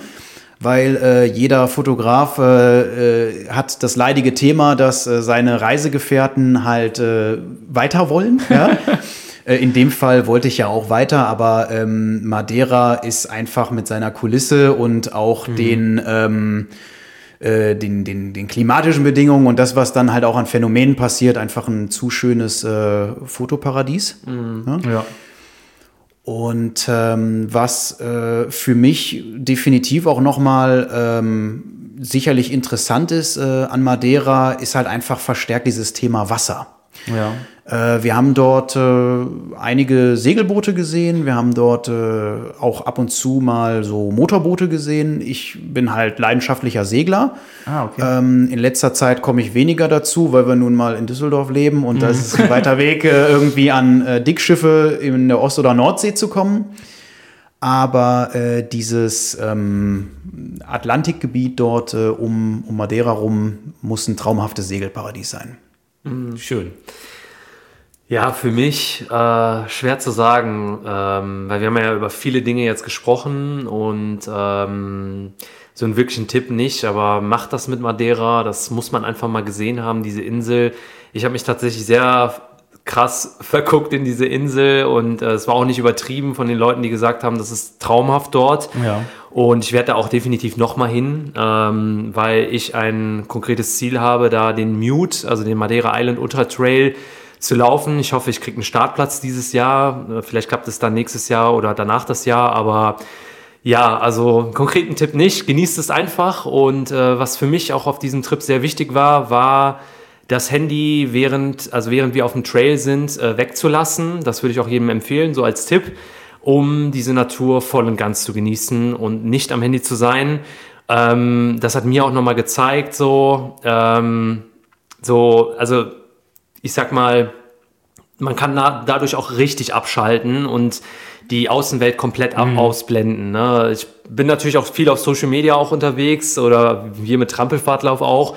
Und äh, ich finde, äh, man sollte sich dann auch die Zeit nehmen, wenn man sowas macht, jetzt ob Madeira oder woanders, dann äh, komplett äh, weg zu sein und Ja. in diese Natur au- einzutauchen. Wir haben gefilmt, wir haben fotografiert, aber das ist für, für uns auch der Genuss. Ne? Und ähm, ja, das würde ich euch empfehlen. Ansonsten, ähm, ja, falls ihr noch Fragen habt, könnt ihr äh, losschießen. Das bringt mich aber tatsächlich noch zu einer Frage, die ich, äh, wenn ich darf, an die Community stellen will, weil für jeden hartgesottenen Inseldurchquerer gibt es ja nichts Schöneres, als äh, digitale Hilfsmittel komplett wegzulassen und zurück auf Papier und Kompass zu steigen. Ja. Und äh, im Vorhinein, Hasred hat ja angeboten, dass äh, du deine Uhr benutzt. Und äh, das war für mich an der Stelle einfach nur komfortabel, weil ich musste umso weniger mein Handy rausholen, um mal gegenzuprüfen, wo der Hasred uns so hinlenkt. Äh, Das GPS war gelegentlich weg. Das würde ich nicht darauf schieben, dass man grundsätzlich nicht navigieren könnte, sondern ich glaube, wir haben es aus Akkuspargründen äh, dann auch nicht intensiver betrieben. Ne? Also Ja, ich glaube, genau. an der Uhr hast du noch eine intensivere äh, Möglichkeit, ähm, Ja, dich da genau. durchzufunken. Ja. Aber was natürlich hochspannend ist, um auch einfach äh, noch stärker mit seiner Umgebung zu interagieren, Karte und Kompass. Ja. Äh, die Frage wäre, ich habe keine Karte von Madeira gefunden, die, ich sag mal, in den Himmel gelobt wird dafür, dass man sie mit einem Kompass gut benutzen kann. Das wäre mal eine Frage. Und das ist mal ganz interessant, weil ähm, für diejenigen, die bei Spotify sind, die können eine Frage und Antwort, wir stellen die Frage mal ein und ihr Hörer, ihr könnt dann bei Spotify, habt ihr bestimmt schon gesehen, unten eine Antwort reinschreiben. Genau. Und die Antwort wird dann halt bei, äh, von uns dann halt erst freigegeben und dann wird die veröffentlicht. Aber wäre mal gespannt, ob das jemand weiß oder halt äh, schickt uns einfach eine E-Mail und Hasrid und ich bauen das einfach in einen der nächsten Podcasts mit ein, die Antwort Ja, wenn es genau. jemand weiß. Also ich weiß zum Beispiel in ähm, Mallorca, ja, da gibt es extra lokale Karten. Also meistens sind es lokale Kartenanbieter und keine großen und dann meistens dann auch, auch nur auf der Landessprache. Aber das wäre mal spannend, ja. Weil ich bin auch ein Freund davon mit, mit Karte. Ja, ja, ja. Ist schön. Ja, vielen lieben Dank, ihr zwei, dass ihr euch die Zeit genommen habt. Das ist ähm, eine lange Folge geworden. Wir müssen mal überlegen, ob wir sie teilen oder nicht. Ihr Müssen wir mal schauen, ja. Aber ähm, ja, es war halt ein großes Abenteuer, ne? Irgendwie in kurzer Zeit so viel erlebt. Und äh, ja, ich hoffe, unsere Story konnte den einen oder anderen jetzt packen und inspirieren. Und ähm, ja, schaut euch die Bilder nochmal an, die Christian da geschossen hat. Das ist nur ein Bruchteil von dem, was äh, noch da ist. Und, ähm, Und vor allem den Film, der kommt. ja, genau. Ja, das äh, wird auf jeden Fall viel Arbeit, aber ähm, da wird was Geiles kommen, das kann ich euch sagen. Und äh, ich freue mich da auch schon drauf. Und äh, ja, ich würde sagen, äh, Ja, ja, das war's. Ne? das war's. bis, genau. bis zum nächsten Abenteuer, ja, oder? Christian. Vielen, Vielen, Dank. vielen Dank euch beiden. Ja, Dann macht's gut Dankeschön. und äh, euch hören kann ich nur sagen, denkt daran, uns vielleicht auch nochmal eine Bewertung zu geben, äh, die Glocke anzuklicken, uns zu abonnieren, uns zu folgen. Und zu dieser Folge wird oder ist wahrscheinlich dann schon der Bericht online. Dann sind auch die Bilder vom Christian mit drin, die er uns zur Verfügung gestellt. Dann könnt ihr euch auch mal so ein bisschen, äh, das, ein bisschen durch die Bilder auch klicken. Wir haben die dann pro Tag, gibt es dann ein paar Bilder, dass ihr auch so ein bisschen nachvollziehen könnt, was ihr jetzt gerade gehört habt. Und wenn es dann irgendwann der Film kommt, das wird wahrscheinlich dann auch erst im Spätsommer werden oder zum Ja, Herbst genau. hin vielleicht erst.